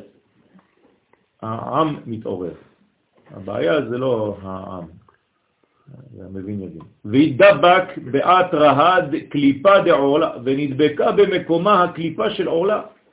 אז מה חז ושלום נדבק באותו שפע? מדרגה של קליפה, של עורלה. כלומר, כולם באים, שם זה היסוד, זה הצינור, כולם רוצים לשתות מהצינור, נכון? דהיינו שלוש קליפות של עורלה, כנזכר. מה צריך לעשות? ברית מילה. ברגע שעושים ברית מילה, מנקים את שלוש הקליפות האלה. טכנית. מה טכנית? לא, לא טכנית. ככה עושים. מנטלי, מנטלי, הכל.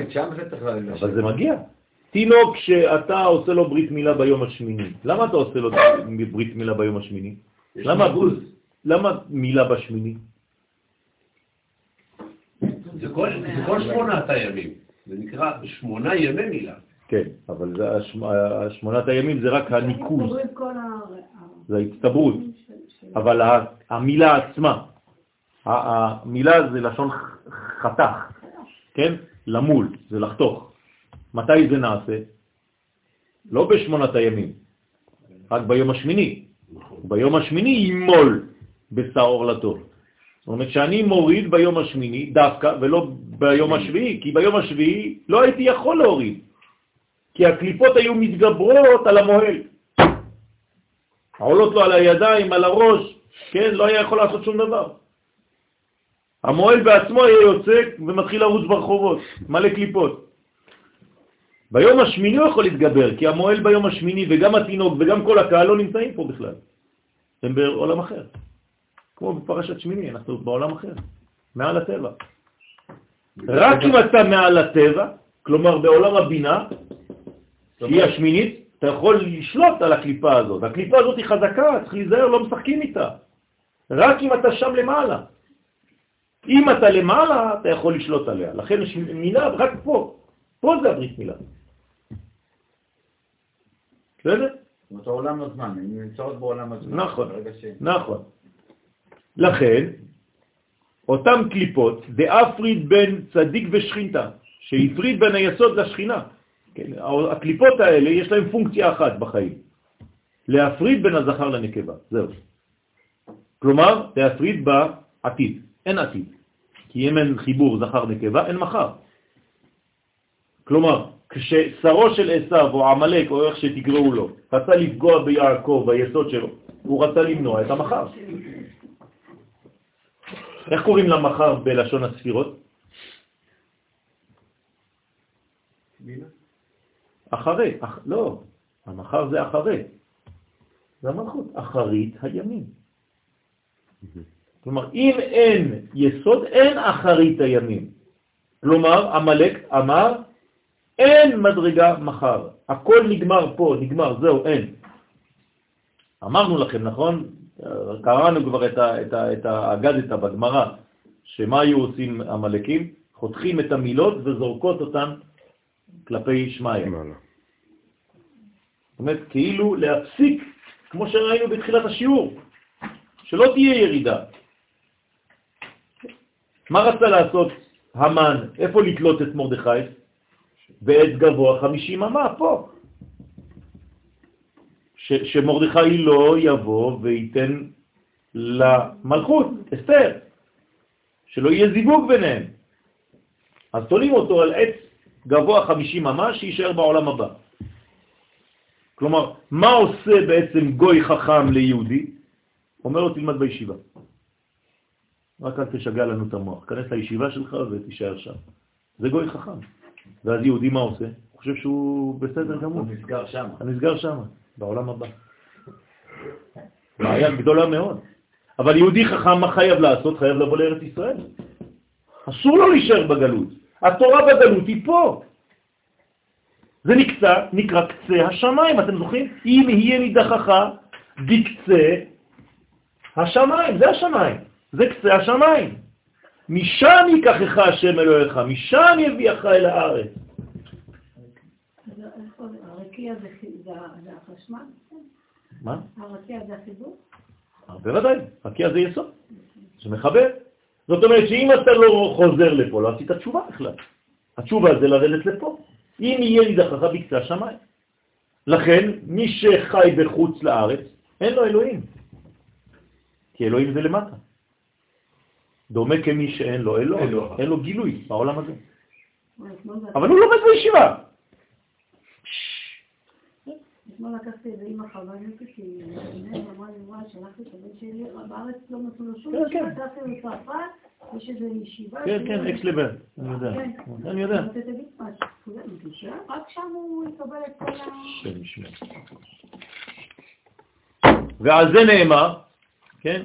על כן לא יאכלו בני ישראל את גיד הנשה.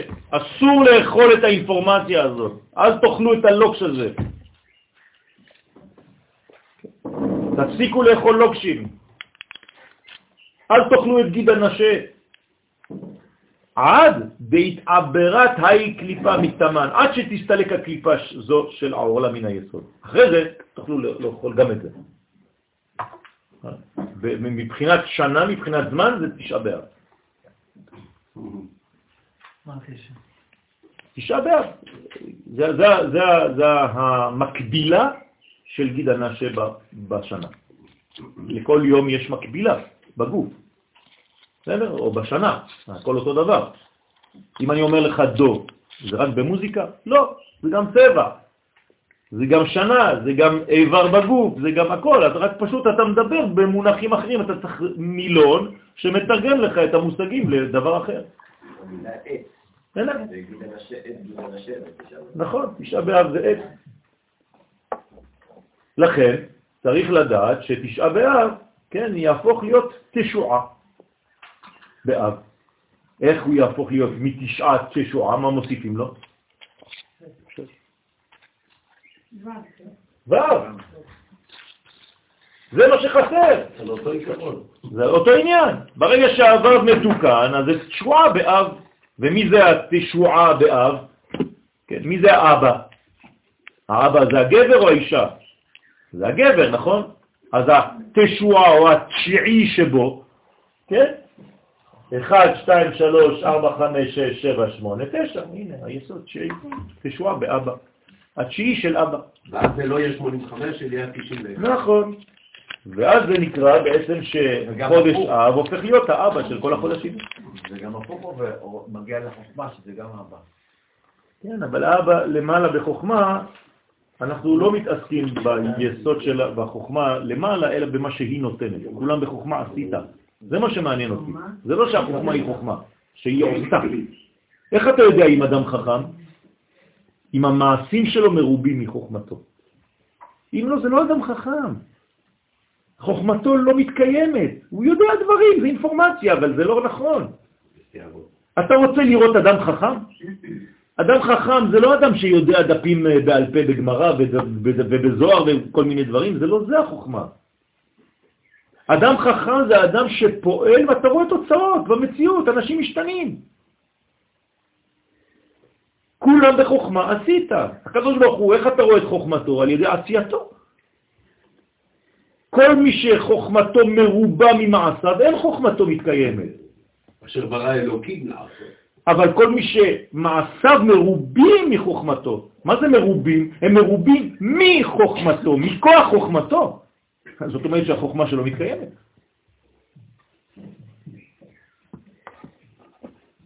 תמיד, תמיד, תמיד לעלות זה לרדת. כלומר להוריד למלכות. זה נקרא עלייה. הרי זה נקרא ירידה, אבל זאת העלייה האמיתית. הירידה זאת העלייה האמיתית. ההורדה של האורות למלכות זאת העלייה האמיתית. יורדים לארץ ישראל, כלומר עולים. משה עלה. נכון. לא ירד לביתו. נכון. אז הוא, כשהוא עולה, כשהוא עולה הוא בעצם מתנתק. ואז יכולים לעשות חטא עגל. אז הוא חייב לרדת. לך רד, כי שיחת עמך. אז תמיד תמיד לדאוג לרדת, להוריד, להוריד את המושגים העליונים לגובה שהאדם יוכל לאכול אותם. את השיעור הזה אפשר לומר בלי שום דבר, רק לקרוא? אפשר. אני, אני למדתי 15 אה, שנה ככה. קוראים, גורסים. אז מה? אז האנשים בו שומעים ועושים ככה כולם. כן, בסדר, אז מה? מה אתה עושה עם זה? מה אתה עושה עם זה? אז מה אתה עושה עם זה? התורה היא צריכה להתקבל. התורה צריכה להתקבל אה, בכלים. זה תורת הבעל שם טוב, זכותו תגן עלינו אמן. להוריד את התורה העליונה הזאת לעולם הזה. הבבא סאלי עליו השלום היה לומד את הקבלה לפי השיטה של הבעל שם טוב. כלומר, קבלה חסידית.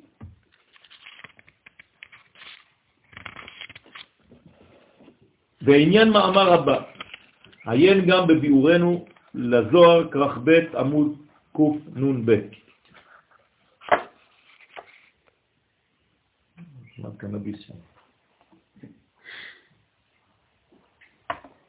ואמר רבי שמעון לרבי אלעזר וברי, בני חביבי, כל זימנה דאילן קליפין למתעברים מקשת, כל זמן שאלו הקליפות אינן מתעברות ומתבטלות מן הקשת, הרומז על היסוד ששם אחיזת הקליפות ביותר. כן? אנחנו עוד באלף השישי עכשיו, עוד יותר חמור. כלומר, מבחינת הזמן, עכשיו אנחנו כולנו חשופים לזה. אני לא מדבר רק על הגברים, גברים ונשים. הרי כל הדור שלנו הוא עכשיו פה, הוא ביסוד, כי אנחנו באלף השישי. מ-5,000 עד 6,000 זה האלף השישי. ובסוף של האלף השישי. בסוף, זאת אומרת, אנחנו ביסוד של היסוד. וכבר במעבר למלכות. זאת אומרת שכל הקליפות של כל הדורות מתרכזות כאן ועכשיו בדור הזה. זה הכי קשה היום. כי כולם פה, כל הקליפות, כל החטאים שעשינו וכל החוטאים חזרו בגלגולים לדור הזה. לה יהא קשת בגוונוי נהירין, לא תהא הקשת מאירה בגוונים מאירין, דהיינו שלא יקבל היסוד הערות של חסד גבורה תפארת שהם גווני לבן, אדום וירוק, כאין גווני הקשת. כן, הרב כאן נותן לנו בעצם כבר פירוט של הגוונים הבסיסיים, למרות שהצבעים כפי שחז"ל מדברים עליהם זה לא הצבעים של היום, אבל בכל זאת, כן, הערות, הירוק של היום שהוא אומר שם, זה לא הירוק שאנחנו רואים היום, אבל לא חשוב, זה קרוב. כלומר, יש בעצם שלושה צבעים, שאחד מביניהם הוא לא צבע, הלבן, לבן, אדום וירוק. כלומר, לבן זה חסד, בגדול, אדום זה גבורה, וירוק זה תפארת. כלומר, ממה בנויה הקשת של היסוד? מחסד גבורה תפארת, או מנצח עוד ויסוד. סליחה? כן, התפארת והיסוד. וסימנה, למה הירוק בעולם הזה, למה העצים ירוקים? כי הם חלקם בשמיים, חלקם בארץ. חצי בשמיים, חצי בארץ. כלומר, חצי בתפארת, חצי במלכות. לכן העץ ירוק. מה אכפת לו לים שהעץ הוא ירוק? מה אכפת לסיפור? כן, זה כבר אתה מדבר מבחינה איך זה עובד, כן? שהפוטוסינתזה של האור, של האור של השמש, הוא מוציא את הגרון הירק. מאיפה הוא מוציא את זה? איך קוראים לזה? קלורופיל. קלורופיל. אבל הוא לא ירוק. כן, נכון. זה רק... יפה מאוד. כלומר, הוא דוחה את הירוק, ולכן אתה רואה ירוק.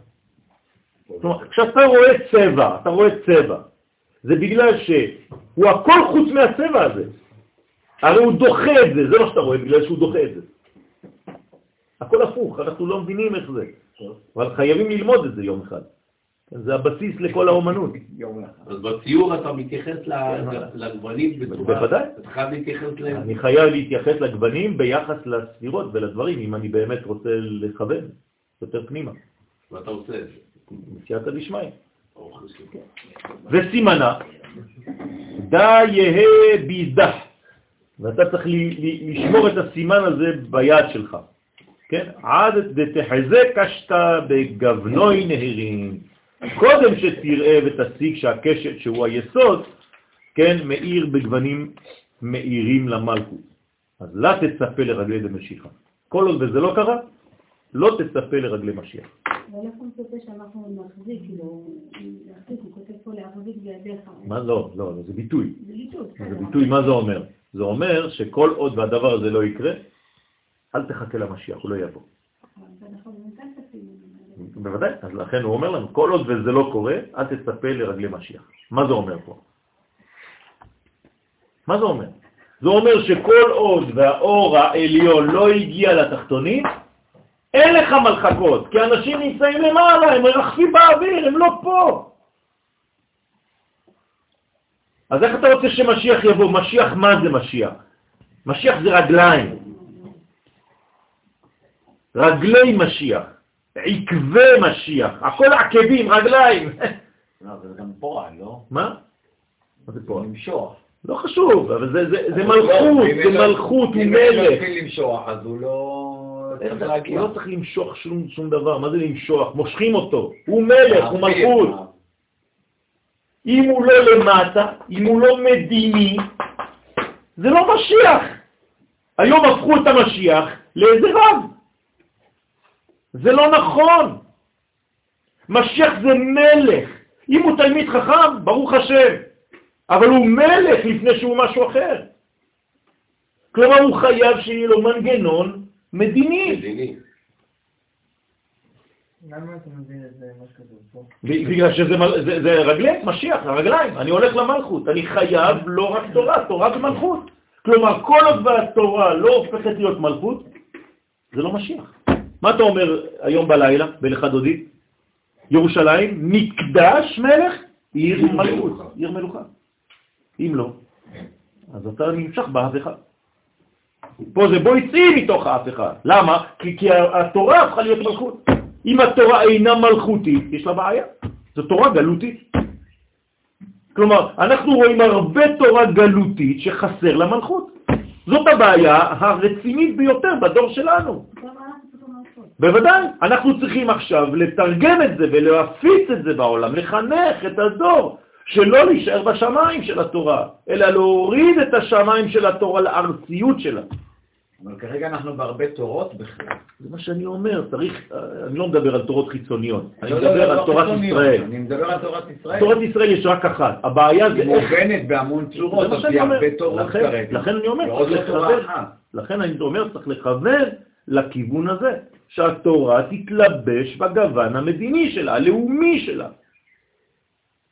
ראיתם פעם חג תורני? שבת זה יום של תורה? זה יום לאומי. בגלל שזה ניתן ללאום עם ישראל, שיצא ממצרים, כלאום, כאומה. אין דבר כזה יום דתי. פסח זה חג דתי? לא, זה חג לאומי. אין דבר כזה בשום לוח בשנה חג דתי, לא קיים, חיה כזאת לא קיימת. כל החגים שלנו הם ניתנים לאומה, ולכן הם חגים לאומיים. אף פעם לא קיבלנו שום חג כאנשים פרטיים, רק כלאום. לכן הכל, הכל לאומי. במיוחד פסח, שה... לא, לא במיוחד, כולם, כולם. פסח זה רק ההתחלה של הלאום, של הגילוי. בגלל זה אתה צודק שזה בעצם האביב הראשון. אוקיי. מה?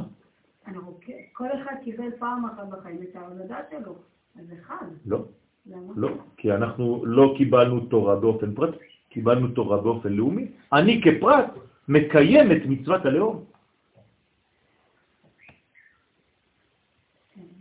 לא כי אם אדם מקבל את התורה, הוא מקבל אותה ב... מאיפה התורה? מאיפה התורה? התורה היא ניתנה למי בהר סיני?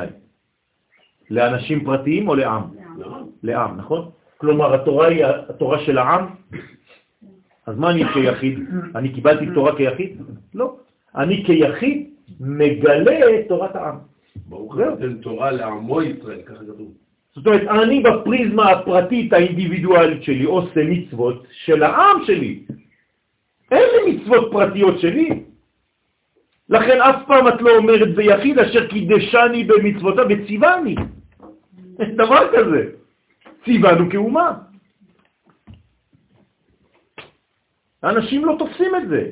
אז הם הפכו את התורה לדבר פרטי, ברגע שזה הופך להיות דבר פרטי, אז אם זה דבר פרטי, וזה דבר תורני בלבד, לא חשוב איפה אני עושה את זה, כמו שאמרת. אם הרב שלי נמצא בצרפת, אז אני הולך ללמוד שם.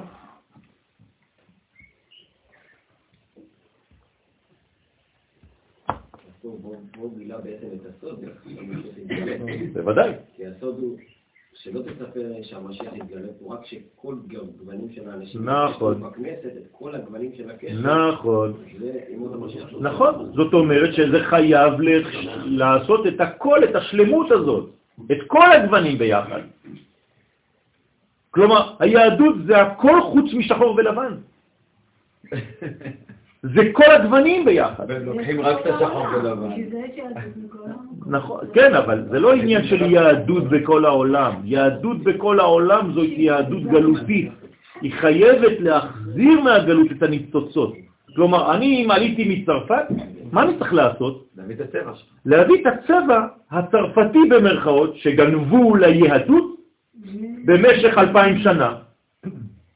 אז אני חוזר מצרפת עם תורה מיוחדת ליהדות שגלתה לצרפת. ומהי התורה? זאת תורת הקבלה. לכן כל המקובלים הגדולים ביותר הם בצרפת. זה, זה, זה העניין של צרפת.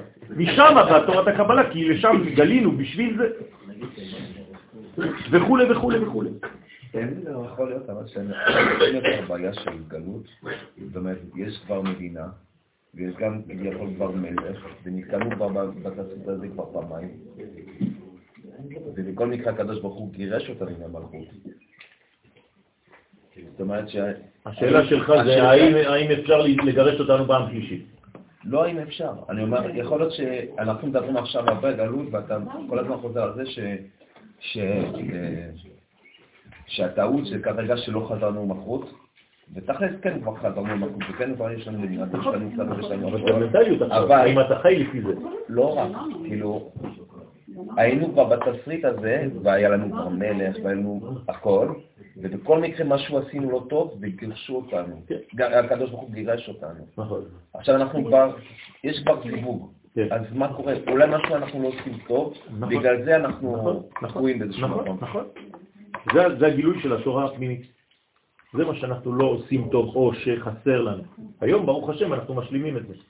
כלומר, הלימוד שאנחנו עושים פה זה לא כדי להשתכלל אנחנו כאנשים פרטיים, להגיד ביום שישי בבוקר, וואו, איזה שיעור היה לי בלילה. לא אכפת לי מזה. זה להוסיף את האור שחסר בעולם בגוון הזה דווקא, שהוא חסר. כלומר, אתה תמצא מלא מלא תורה, אבל אם הגוון הזה חסר בתורה, זה העיקר. בלי הלימוד הזה, כן? בזמן... בוודאי, בוודאי. זה היה בעצם רק לאחד, לשניים. דוד המלך היה מקובל. אבל בלי תורת הסוד, שזה הליקוטים שהחזרנו מהגלות בדור האחרון, בלי זה אין גאולה. כלומר, גאולה האחרונה, שאנחנו עכשיו בעיצומה, זה גילוי תורת הסוד. זה הולך ביחד. כלומר, גילוי בכל דבר בתוכן הפנימי שלו, ולהפסיק לראות את החיצוני של הדבר. טוב, עד כאן להיום. איך מגלים את הצבעים האלה? איך מגלים את הצבעים האלה. אתה צריך לפתח בתוכך את החסד, את הגבורה ואת התפארת. זה הצבעים. אמרנו שלכל דבר יש הקבלה, אתה צריך להיות אדם שהוא חסיד, כלומר אדם משפיע. אז אתה מפתח את הצבע הלבן בך. אתה צריך לתת מידות לכל דבר, ולתת גבול ולתת כיוון. זה אתה מפתח את הצד הגבורי, הגבורתי שלך, הצד האדום, ואז אתה בעצם הופך להיות אדם ירוק, שבעצם נותן תפארת למדרגות ומחבר שמיים בארץ. ואם אתה לא ירוק, אז זה קרי, חד ושלום. קרי זה אותו, אותו, אותו נטיות. או שזה חד ושלום שפיכת זרע לבטלה, או שזה ירק. בסדר? אז אתה צריך להפוך את הריקנות לירוק. זה התיקון שלנו היום. זאת אומרת, תהיה אדם מאוזן. אתה צריך חסדים, אתה צריך גבורות ואתה צריך תפארת. תעבוד על שלושה דברים, כן? כי על שלושה דברים העולם עומד. תורה, עבודה וגמילות חסדים. זה, אותו עניין, תמיד חוזר על אותו עניין. בסדר? אנחנו נפתח את זה פעם הבאה. אנחנו עכשיו מתחילים בעזרת השם שיעור חדש על שם מ"ב. סיימנו כבר את השם עין ב', הוא בתהליך של דפוס. אנחנו עכשיו עוברים לשם אנה בכוח, בעזרת השם. תשמרו טוב טוב על הדפים, כי אני לא אחלק אותם אה, כל פעם, תחזירו אותם איתכם. זה השיעור הראשון, עד שלא נסיים אותו, תשמרו על הדפים האלה. בבקשה.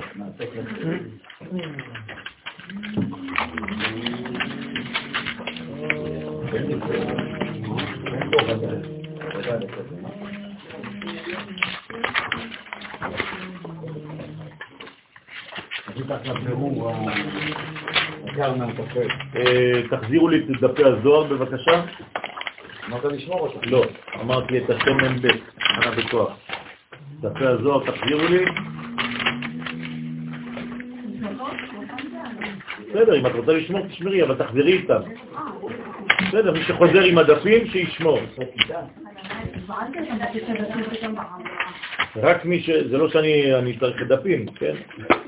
רק שלפעמים אתם לא באים עם הדפים ואז כל הזמן חסר לנו. כל שיעור יש, אה, אני צריך לצלם עוד. תדבר יפה,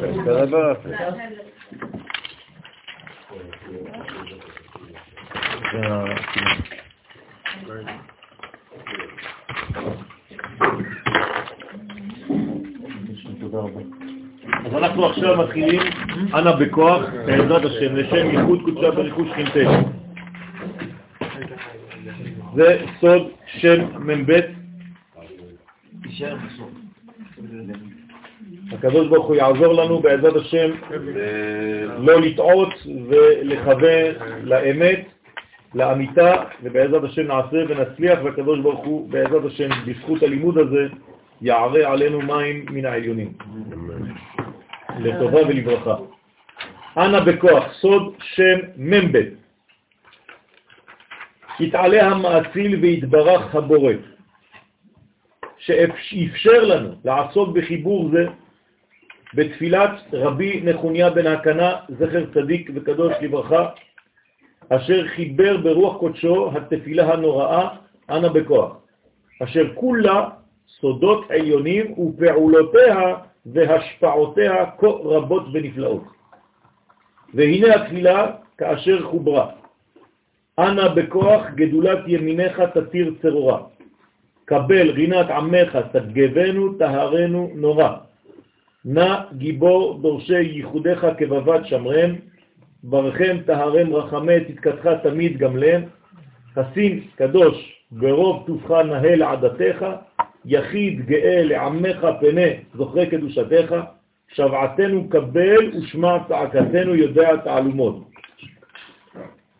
ברוך שם אומרים בלחש. צריך קודם כל להבין כל משפט. צריך להבין את היסוד, על מה הוא בנוי, כל אות, כל מילה פה. זה הרבה סודות. למרות שיש תוכן, אנחנו מבינים אפילו בעברית פשוטה, אנא בכוח, גדולת ימיניך תתיר את הצרורה. כנראה שמשהו קשור, צרור, צריך להתיר אותו, אנחנו רוצים קצת להיכנס בעזרת השם. תפילה זו. למה לא כתבת את תיבות? לאט לאט, הנה, לידך בצד השמאלי. דרך אגב, הוא קבור... תקשוט את המגילה. הוא קבור, קוראים לו? אני חושב בראש פינה? בניחוניה? אני לא יודע. אני לא יודע, לא רוצה להגיד לך, לא זוכר. נראה לי שכן. כן? טוב. תבדוק. טוב, תפילה זו קשורה במהותה לנשמתו של התנא. כן? הרי כשאנחנו אומרים דבר, אנחנו צריכים תמיד שבעל השמועה יהיה לנגד עינינו, נכון? הגמרא בירושלמי בשקלים אומרת שכל פעם שאתה אומר משהו, בעל השמועה צריך לעמוד מול העיניים שלך. זאת אומרת, אני עכשיו צריך לראות בעיני רוחי את רבי נחוניה בן הקנה.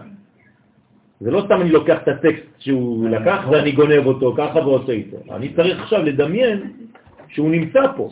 ואני יכול לעשות את זה. אתה לא יכול, אתה צריך. בסדר? קח את העוצמות שלו, לפי הטקסט שעכשיו נמצא, הבעל השמוע עומד כנגד עיניך. הנה, תפילה זו קשורה במהותה לנשמתו של התנא, רבי נחוניה בן הקנה, זאת אומרת שאם הוא תיקן תפילה כזאת בחיים שלו, זאת אומרת שזו אחת התפילות שהוא בא לתקן בעולם. הוא בא בשביל זה. ולכן התגלתה בעולם דווקא דרכו. ועלינו להעמיד תמיד את בעל השמועה לנגד עינינו כדברי הירושלמי בשקלים. אז מי זה רבי נחוניה בן הקנה זצוקל? רבי נחוניה חי בתקופת בית שני. הוא היה תלמידו של רבן יוחנן בן זכאי, ורבו של רבי ישמעאל בן אלישע, כהן גדול. התלמוד מספר במגילה כ"ח, שכששאלו תלמידיו במה הארכת ימים, השיב להם, מימיי לא נתכבדתי בקלון חבריי. וואי וואי זאת אומרת שאני לא מעלה את עצמי על ידי שאני מוריד את החבר שלי.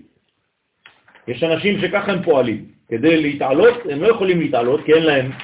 אז מה הם עושים? הם שוברים את כולם מסביב. דורכים עליהם. כן, דורכים על כולם ואז הוא נמצא למעלה, הוא חושב שהוא למעלה. אז הוא אומר, "ב- ב- מימיי לא נתכבדתי בקלון חבריי. כלומר, אנחנו צריכים עכשיו, אם אנחנו לומדים את השיעור הזה, וזו נשמתו של רבי נחוניה בן הקנה, כדי להבין ולהפנים את הרעיון שנמצא בתפילה הזאת, אני צריך עכשיו, אם חז ושלום הייתי קצת כזה, להפסיק. אם לא, התפילה הזאת לא חודרת בי. אתה יכול להגיד אותה מיליון פעם. כלומר, אני חייב עכשיו, זה בדיוק מה ששאלת עכשיו. אנחנו, איך? מה? כן, ברוך השם. אז איפה זה? ליד צפת. אבל איפה? הוא אומר שזה ליד צפת, סמוך לצפת כתיאורו המדויק של רבי חיים ויטל.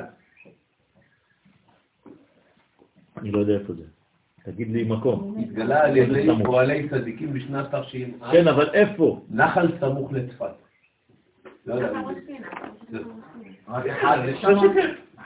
בראש פינה? נחל, אז אמרתי נכון. זה לא מה שמטריד, מה שמטריד זה שזה כתוב שזה על פי רבי חיים ויטל. יש... יש אה, אין- מקום. כן, כן, כן, יש, כן. רבי חיים, כותב כן. אז לא לא יודעים בעצם איפה זה בדיוק. אין ציון שהולכים אליו. כנראה שיש. יש, יש. איפה הוא? תעשה בדיקה, אם אתה לא אומר לי אה, מקום מדויק, אני... זה זה לא, לא בחלל. קברים. מה? יש הרב ספר של גוגל. קברים. כן. בקיצור, אז אני צריך להעלות על נס את כל מה שחברים שלי עושים? מה זאת אומרת, לא לא, להעלות נס? אתה לא צריך להתכבד בקלון חבריך. זאת אומרת שכשאתה רוצה להעמיד אה, רעיון, אל תנמיך את כל הרעיונות מסביב כדי אתה להתעלות. אומרת, אל תשבור את החבר שלך כדי אתה להתנסה. בסדר? אז הוא אומר, מימיי לא נתכבדתי בקלון חבריי, כלומר לא קיבלתי כבוד מזה. ולא עלתה על מיטתי קיללת חבריי, אף פעם לא קיללתי בן אדם. אז יש פה גם ענווה ואהבה. וותרן בממוני הייתי. כל פעם שאני הייתי חייב ממון, הייתי מוותר. או אם לא ידעתי בדיוק מי חייב למי, אני הייתי מוותר. ונותן אפילו יותר ממה שצריך. הנה עכשיו, יש פה שלושה דברים שרבי נחוניה בן הקנה אומר לנו, ואם אני, כמו, כמו, כדברי התלמוד בירושלמי, צריך להעמיד את בעל השמועה לנגד עיניי, אני צריך בעצם ליישם את שלושת המדר... של... שלוש המדרגות הללו. זאת אומרת, אני צריך להיות היום לא להתכבד בקלון חבריי, מעכשיו, לא לקלל שום יהודי, ולהיות ותרן בענייני ממון. יש. בסדר? הנה זה מצולם גם. אז איפה זה? איך זה נקרא? אה, זה בסלע של הר שנמצא ליד נחל שנקרא נחל... אין לזה מקום, אין לזה שום מקום. כלומר, אם אני שם ב-GPS, אני כותב ליד צפת, עם ליד נחל, ליד העץ. ליד עץ. עץ ירוק. טוב,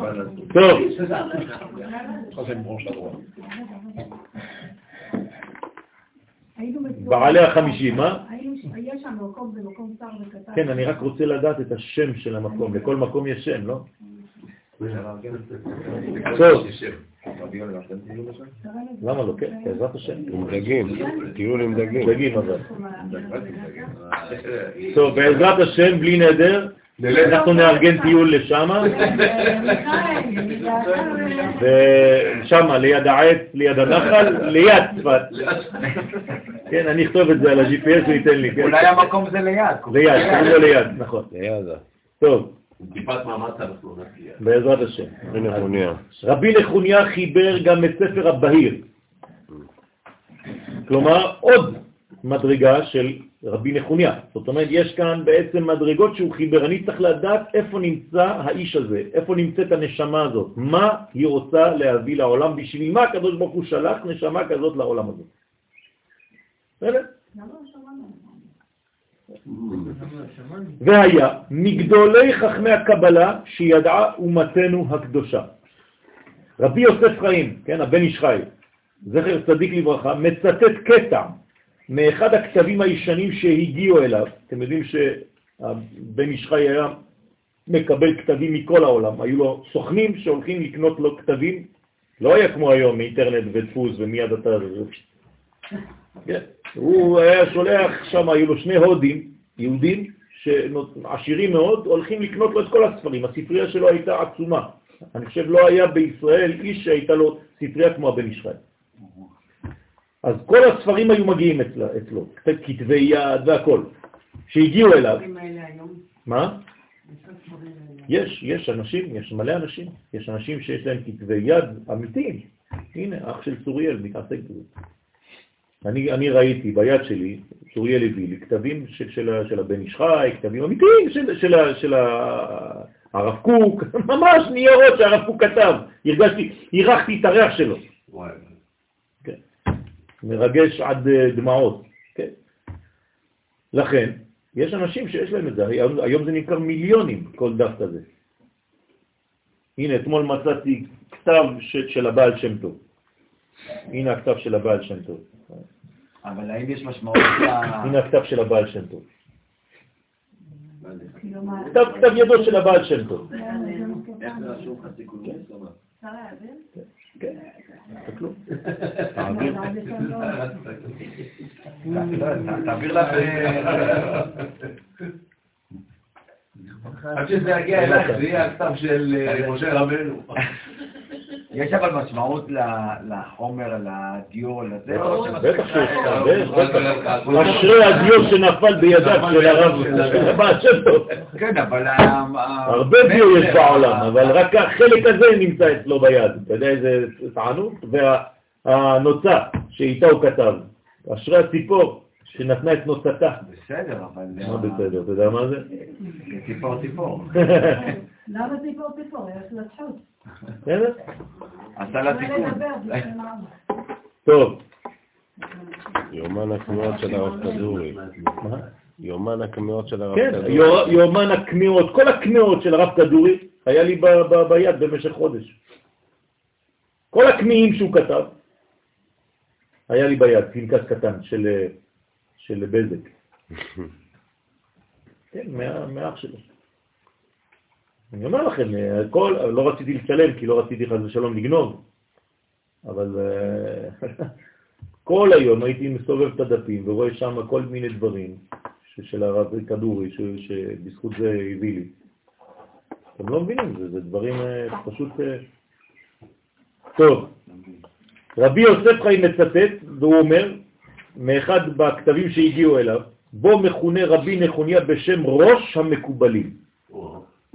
ובהמשך נאמר, אחר פטירתו מן העולם, עבדה חוכמת הקבלה. כלומר, זהו, זה האחרון של המקובלים שהיה. בספר פרקי החלות מתואר רבי נחוניה בן הקנה, כן, שהיה מסדר לפני תלמידיו את ענייני המרכבה.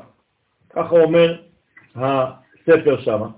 ובין התלמידים, תשמעו מי זה התלמידים, כן? היו רבן שמעון בן גמליאל, רבי אליעזר הגדול, רבי אלעזר בן דמה, רבי אליעזר בן שמוע, רבי יוחנן בן דהבי, דהבי, חנניה בן חכיני, יונתן בן עוזיאל, רבי עקיבא ורבי יהודה בן בבא. אתם,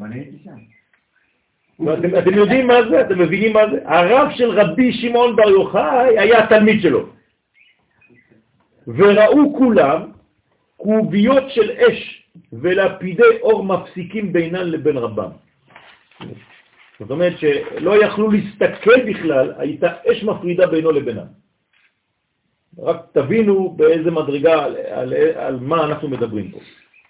רבי נחוניה חיבר גם את ספר הבהיר, אחד מספרי היסוד של תורת הסוד. בכניסתו של רבי נחוניה לבית המדרש היה נוהג לשאת תפילה, שלא יארע דבר תקלה על ידי ולא אקשל בדברי הלכה, ויסמכו בי חבריי ולא יקשלו חבריי בדבר הלכה ואשמח בהם. כן, זה הכניסה לבית המדרש. ככה הוא היה אומר, ממנו אנחנו לומדים את התפילה הזאת. זאת אומרת שבעצם היה תמיד דואג שלא להכשיל, חז ושלום לא להביא דברים לא כמו שראוי להביא אותם, ולא להיכשל בשום דבר, ושהחברים יהיו שמחים. כלומר, שיצאו עם שמחה מכל שיעור שלו. כן? וגם הוא שישמח בהם. כלומר, הוא רוצה לאהוב את תלמידיו. ובצאתו מבית המדרש היה אומר, מודה אני לפניך השם אלוהי ששמת חלקי מיושבי בית המדרש ולא שמת חלקי מיושבי קרנות. איפה אנחנו אומרים את זה? בכל סיום מסכת. הוא נתן לנו את התפילה הזאת, שאני משקיעים והם משכימים. אנחנו אומרים שם שאנחנו משכימים והם משכימים. אני משכים לדברי תורה והם משכימים לדברי דברים בטלים. אני עמל והם עמלים, אני עמל ומקבל שכר והם עמלים ואינם מקבלים שכר. אני רץ והם רצים, אני רץ לחיי העולם הבא והם רצים לבאר שחר. תפילתו השלישית של רבי נכוניה בן הקנה היא תפילת אנה בכוח. כלומר, תשימו לב, הוא עשה תפילה ראשונה בכניסה לבית הכנסת, לבית המדרש, תפילה שנייה ביציאה, ותפילה שלישית, תפילה, לא ספר. התפילה שאנחנו עכשיו לומדים, זו תפילה, אנה בכוח. והנה, לעומת שתי התפילות הקודמות, המתמקדות בקדושה שבטבע, כלומר במציאות מעורבת טוב ורע, על כן מיוחסות הן לבירורי הערכים כדי להימנע מן הכניסה לבית המדרש במושגים מידתיים ומחשבתיים כשהם מעורבים בשיגים. הנה התפילה השלישית, אנא בכוח, זאת תפילה שתפקידה להעלות את כל הניצוצות שנפלו מקומתם העליונה אל שורשם העליון. זאת אומרת, אנחנו עכשיו בתפילה הזאת הולכים בעזרת השם ללמוד איך מעלים את כל הניצוצות שנפלו. מה זה ניצוץ שנפל? דברים שהשארתי קצת נוצות בחיים שלי בגלל כל מיני אירועים. הלכתי קצת לאיבוד בחיים שלי, כשנפלתי השארתי שם למטה חלקים ממני. אני צריך להעלות הכל, כי אם לא, אני אדם מפוזר, מפוצל. אני לא יכול להתקדם בצורה כזאת, אני חייב להתאחד. אין פחות משלם. נכון. לאסוף את עצמי, את כל החלקים שלי. התפררתי, התפוררתי. כן, אז צריך לחזור מהפירוק הזה לבניין. תפילת אנה בכוח מסוגלת לברר את ניצוצות הקדושה שנפלו והוטמעו בתוך הקליפות. כדי להבין זאת במונחים נפשיים, ניתן לומר שמדובר בכל הרצונות הקדושים הנמצאים בליבותינו, ושאיננו מצליחים לרומם מפני הבוץ של יצר התאווה המושך אותנו כלפי מטה, ואוסר את רצונותינו הקדושים במאסר זוהמת החומר. זה כל המדרגות שהלכו לאיבוד, שאנחנו לא מצליחים ליישם בחיים, אני רוצה דברים ולא מצליח וכו' וכו' וכו'. כל זה התפילה הזאת מסוגלת לתקן. זה פשוט חבל על הזמן התפילה הזאת. זה בומבה של נביא. מה התפילות הזו היא לא נמצאת בברכת המזון דווקא? בברכת המזון זה תפילה שהיא מלקטת, מודה על כל השפע שיורד. פה זה השפע שכבר נפל, שאני מוריד, מרים למעלה. זאת אומרת שכל הכוונות שעשינו והם לא היו בעת התפילה ו... הכל עולה. כל הפספוסים, כן, אפשר לחזור עליהם, זה כמו תשובה, כמו איזה מנגנון, מכונה שהולכת לכל המקומות בעבר שלי, לכל המקומות החסרים שלי, הפספוסים שלי, ומתקן את הכל ומעלה את הכל למעלה. גם הכבד. כן, גם הכבד. תפילת אנה בכוח, חסך ביקור. תפילת אנה בכוח מיוסדת, מיוסדת על עילוי המציאות כולה ועל השבתה אל מקורה האלוהי. זה בעצם, כן, זו בעצם הפנייה העמוקה של ישראל אל הקדוש ברוך הוא. ויש בתפילה זו ביטוי ממשי של עצם הקדושה הישראלית. ממש שום דבר לא הולך לאיבוד. מאידך, ידע רבי נחוניה זצ"ל לדבר ברמז על הקוצים הסובבים את השושנה העליונה, וכיצד ניתן לסלקם. בקומת האדם הפרטי מדובר באותן משיכות נמוכות המכבידות על נפשו והמקשות עליו מלהוציא אל הפועל את יסודותיו הקדושים. כלומר, יש לי רצונות, יש לי תשוקות לקדוש ברוך הוא, ואני לא מצליח איכשהו ליישם את זה, אני לא יודע למה, אני כל הזמן נכשל במשהו, כל הזמן מתפק לי. תפילת אנה בכוח היא בקשה לסיוע העליון, בקשה לשמירה ולהגנה על האדם בגשמיות וברוחניות. היא מחזקת את ייחוד השמיים והארץ מתוך ביטוי עמוק ורזי של נקודות הקודש העצומות הקורעות את מעטי הקליפות המפריעות. אפשר לקרוא את הכל. דרך אגב, המשפט השני, כן, זה קרע שטן, בראשי תיבות, כן? חז"ל אומרים שיש ביכולתה של תפילה מיוחדת זו לשבור כל חומות הברזל המפרידות בין ישראל לאביהם שבשמיים. זאת אומרת, צריך להתרגל בתפילה הזאת. זה גם רפואה. אפשר לומר הכל, הכל, הכל. אפשר לומר אותה כמה פעמים ביום? בלי סוף. אתה יכול לחזור עליה? בלי סוף. עכשיו, אני חסר לי במחשב שלי, אני לא יודע איך להשיג את זה, אם מישהו יכול לעזור לי, את הניקוד. אני לא יכול לכתוב עם ניקוד. לא... לא מצאת? אני לא יודע, אני צריך תוכנה שמאפשרת לי לכתוב עם ניקוד. אה? אסנת. אז אסנת צריכה להיכנס לתמונה, כי אני לא יודע לכתוב אה, עם ניקוד. בסדר? כי אם הייתי כותב עם ניקוד, הייתי כבר כותב לכם פה אה, ניקוד, איך מנקדים את זה, אבל בעזרת השם אנחנו כבר נלמד. תפילת אנה בכוח מורכבת משבעה פסוקים, כן, כמו שראינו מקודם, הנ"ל. הצירופים המופיעים בראשי התיבות מלאים בסגולות מיוחדות, ובכלל בנויה היא כל התפילה מ-42 תיבות. כלומר, יש 42 מילים, ועל כן נקראת, כן נקרא שם מ"ב, 42. מטרתנו בלימוד זה אינה לחדור אל סודם העמוק של שמות הקודש, כיוון שהם נשגבים מבינתנו. אנחנו לא סתם שחצנים שבאים כאילו להתעמק בדברים. הכוונתנו היא לעסוק דווקא במידת החסד העליונה שניתן להפיק מאותה תפילה. ובעזר שוכן ערבות נשתדל לתרגם את הדברים במידת האפשר למונחים פשוטים ומובנים כדי לטעום מעט מנחלי האדמים, האדנים הגנוזים בה. יש לציין שתפילת אנה בכוח מופיעה כבר במסכת קידושין, עמוד א', כן, עין א' עמוד א', אמר רב יהודה, אמר רב, שם בין 42 אותיות, אין מוסרים אותו אלא למי שצנוע וענב, ועומד בחצי ימיו, ואינו כועס ואינו משתכר, ואינו מעמיד על מידותיו, וכל היודעו והזהיר בו והמשמרו בטהרה, אהוב למעלה ונחמד למטה, ואימתו מוטלת על הבריות ונוכל שני עולמות, העולם הזה והעולם הבא. זה מסתדר עם הפתיח שם, נכון. שלמה הוא כזה? נכון, אבל אני מזהיר את כולנו, שאם אנחנו חודרים לתפילה הזאת, זה מחייב אותנו להשתפר על כל מה שכתוב פה. להיות בעזרת השם צנוע וענב, כן?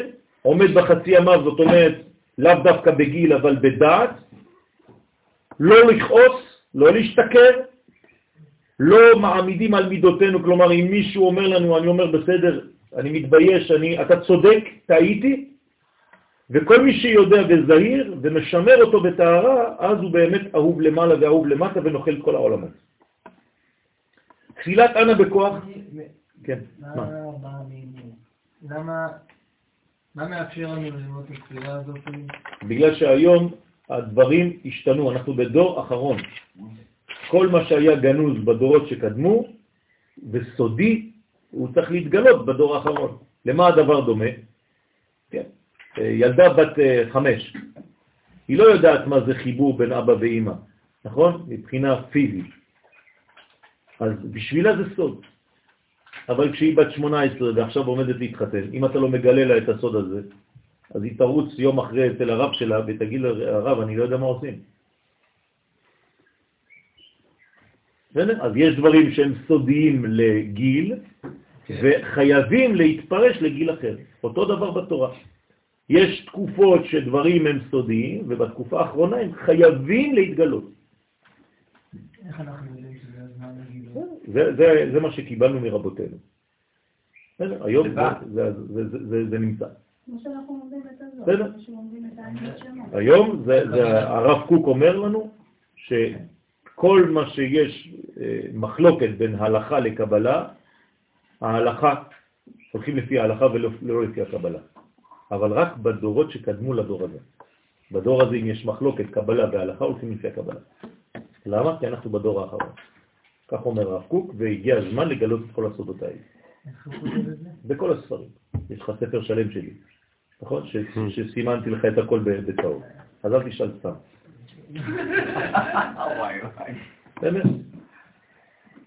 חכה, זה הראשון.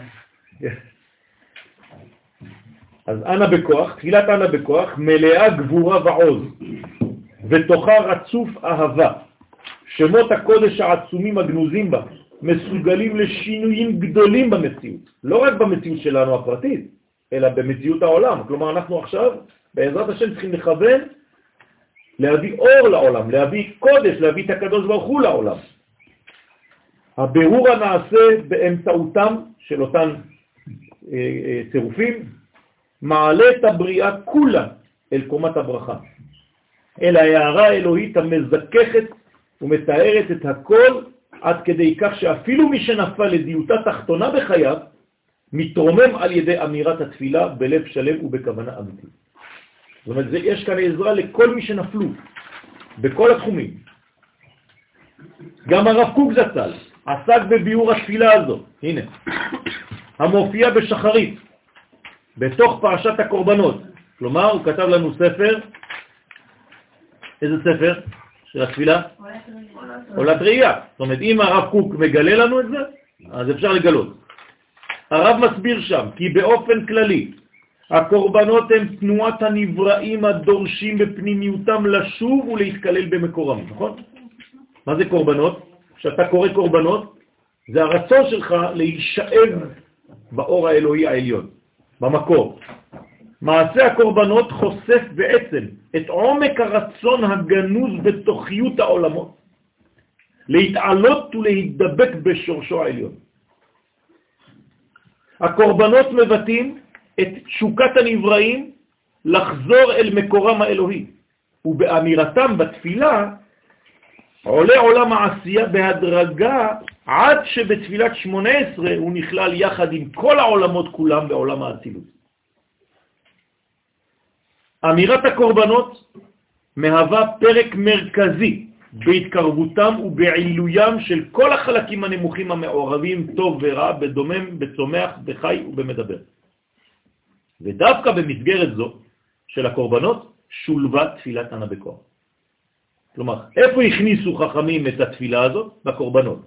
שזה בעצם, כמו שאמרנו, העלאה של הכל.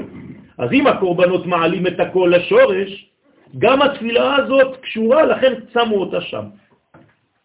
אנה בכוח פועלת אף היא להגביה את הנשמות הנידחות של ישראל ואת כלל כוחות החיים המצויים בתחתית העולמות. זה קיבוץ גלויות. נכון, אל קומתם האמיתית ולסייע להם לגלות את נקודת האור של הקדושה ושל הטהרה.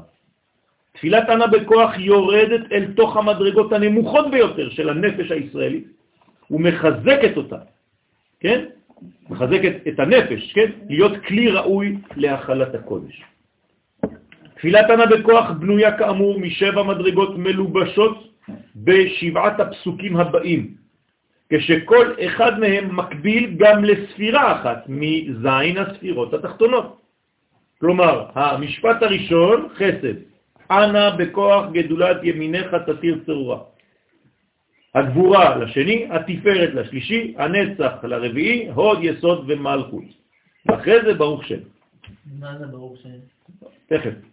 האריזל מבאר בשאר הכוונות, דרושי תפילת השחר, דרוש ג' כי בתפילת אנה בכוח יש לחתום ולומר ברוך שם בלחש, ממש כמו בקריאת שמה, כך אומר האריזל, לא לומר את זה בקול רב. דבר המצביע על השוואתו של הרב לקריאת שמה. שתי התפילות מבטאות את אחדותו התברך. תפילת אנה בכוח מלאה בשמות ובצירופים פנימיים, זאת אומרת שאנחנו בעצם לא אומרים ברוך שם כבוד מלכותו היום בכל רם, הסיבה היא שעדיין לא התגלתה המלכות בצורה אה, אה, מושלמת וגדולה עד כדי כך שאפשר לבטא את זה. אז עדיין אומרים את זה בצניעות. צריך לשים לב לחדודי, שאם שרים על הכוח, כן. לפני לחדודי, אה, יש נטייה שם במנגינה. נכון, נכון, אני לא, אני לא שר את המנגינה הזאת דרך אגב. אפשר להשאיר את המנגינה? אני לא שר, אני לא שר את המנגינה הזאת כי, כי פשוט אה, אנשים לא מבינים כבר איך זה כתוב.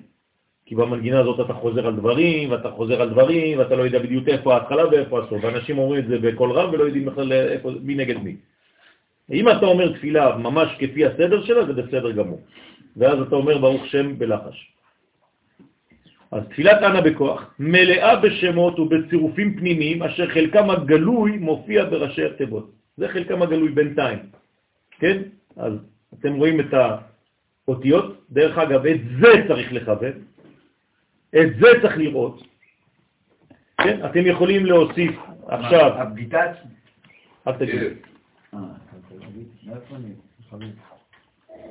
לא אומרים את השמות האלה, אבל תסתכלו, בחלק הראשון, מתחיל באלף, תשימו מתחת סגול.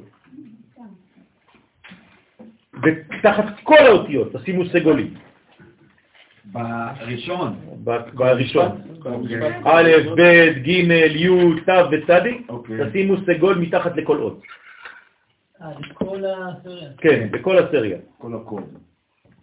כלומר, שש אותיות, כולם עם סגול מתחת. בשישייה השנייה תשימו שווה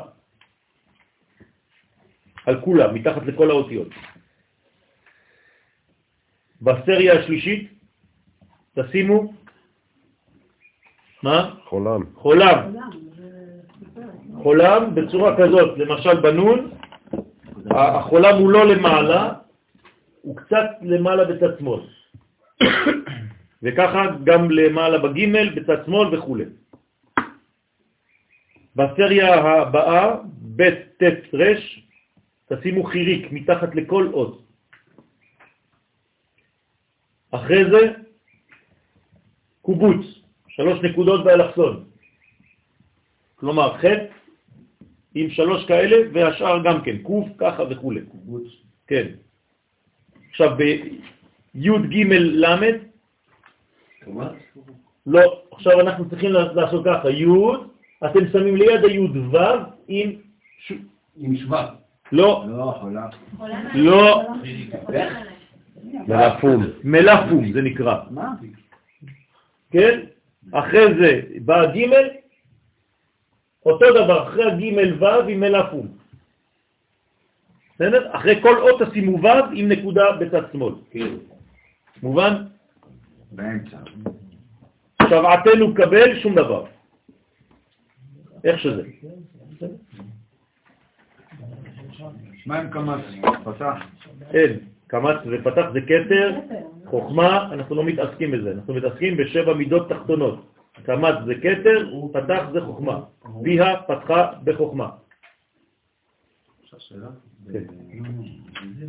בשורה במלכות. כן, מקבל תחתנו. כן, יודע תעלומות. פותח את התעלומות. מה? וזה גם כתוב פותח. אין דבר כזה פותח תעלומות. אין דבר כזה. עכשיו רצינו לקבל ושמע כתוב יודע תעלומות, אין פותח תעלומות. למה? כתוב שם בסידורים. בענה? אז זה לא זה לא נכון. כי אם אתה אומר פותח תעלומות, אז אתה שם פ' במקום היוד. אין דבר כזה. זה אותיות, אי אפשר לשנות את האותיות, אתה מכניס עכשיו פה שמה שלא קיימת. בסדר? כתבתם את זה? עכשיו, כשאתם מכוונים בשיר הזה, תכוונו בצורה כזאת עם הניקוד הזה. ומי שמכוון ככה, חבל על הזמן, אני לא רוצה עכשיו להגיד לכם, אבל זאת הכוונה האמיתית, קודם כל בסיסית. אנחנו מתחילים ללמוד לאט לאט. מה זאת אומרת, לקרוא את המשפט הזה? לא לקרוא, אתה קורא את המשפט הגדול, אבל אתה רואה את האותיות האלה. אתה צריך ללמוד בעצם את ראשי התיבות, בלי כבר להסתכל על זה. אתה מסתכל רק על זה. על זה אני צריך לדעת. אנא. בכוח גדולת ימינך תסיר צרורה, בלי לקרוא. עם הניקוד שאמרנו. הניקוד. בדיוק. עד כאן לא, להיום. לא את המשפט העליון. כתר חוכמה זה קמץ ופתח. עד כאן להיום. נמשיך פעם אחת.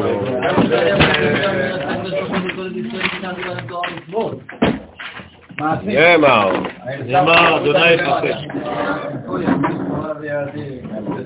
קדש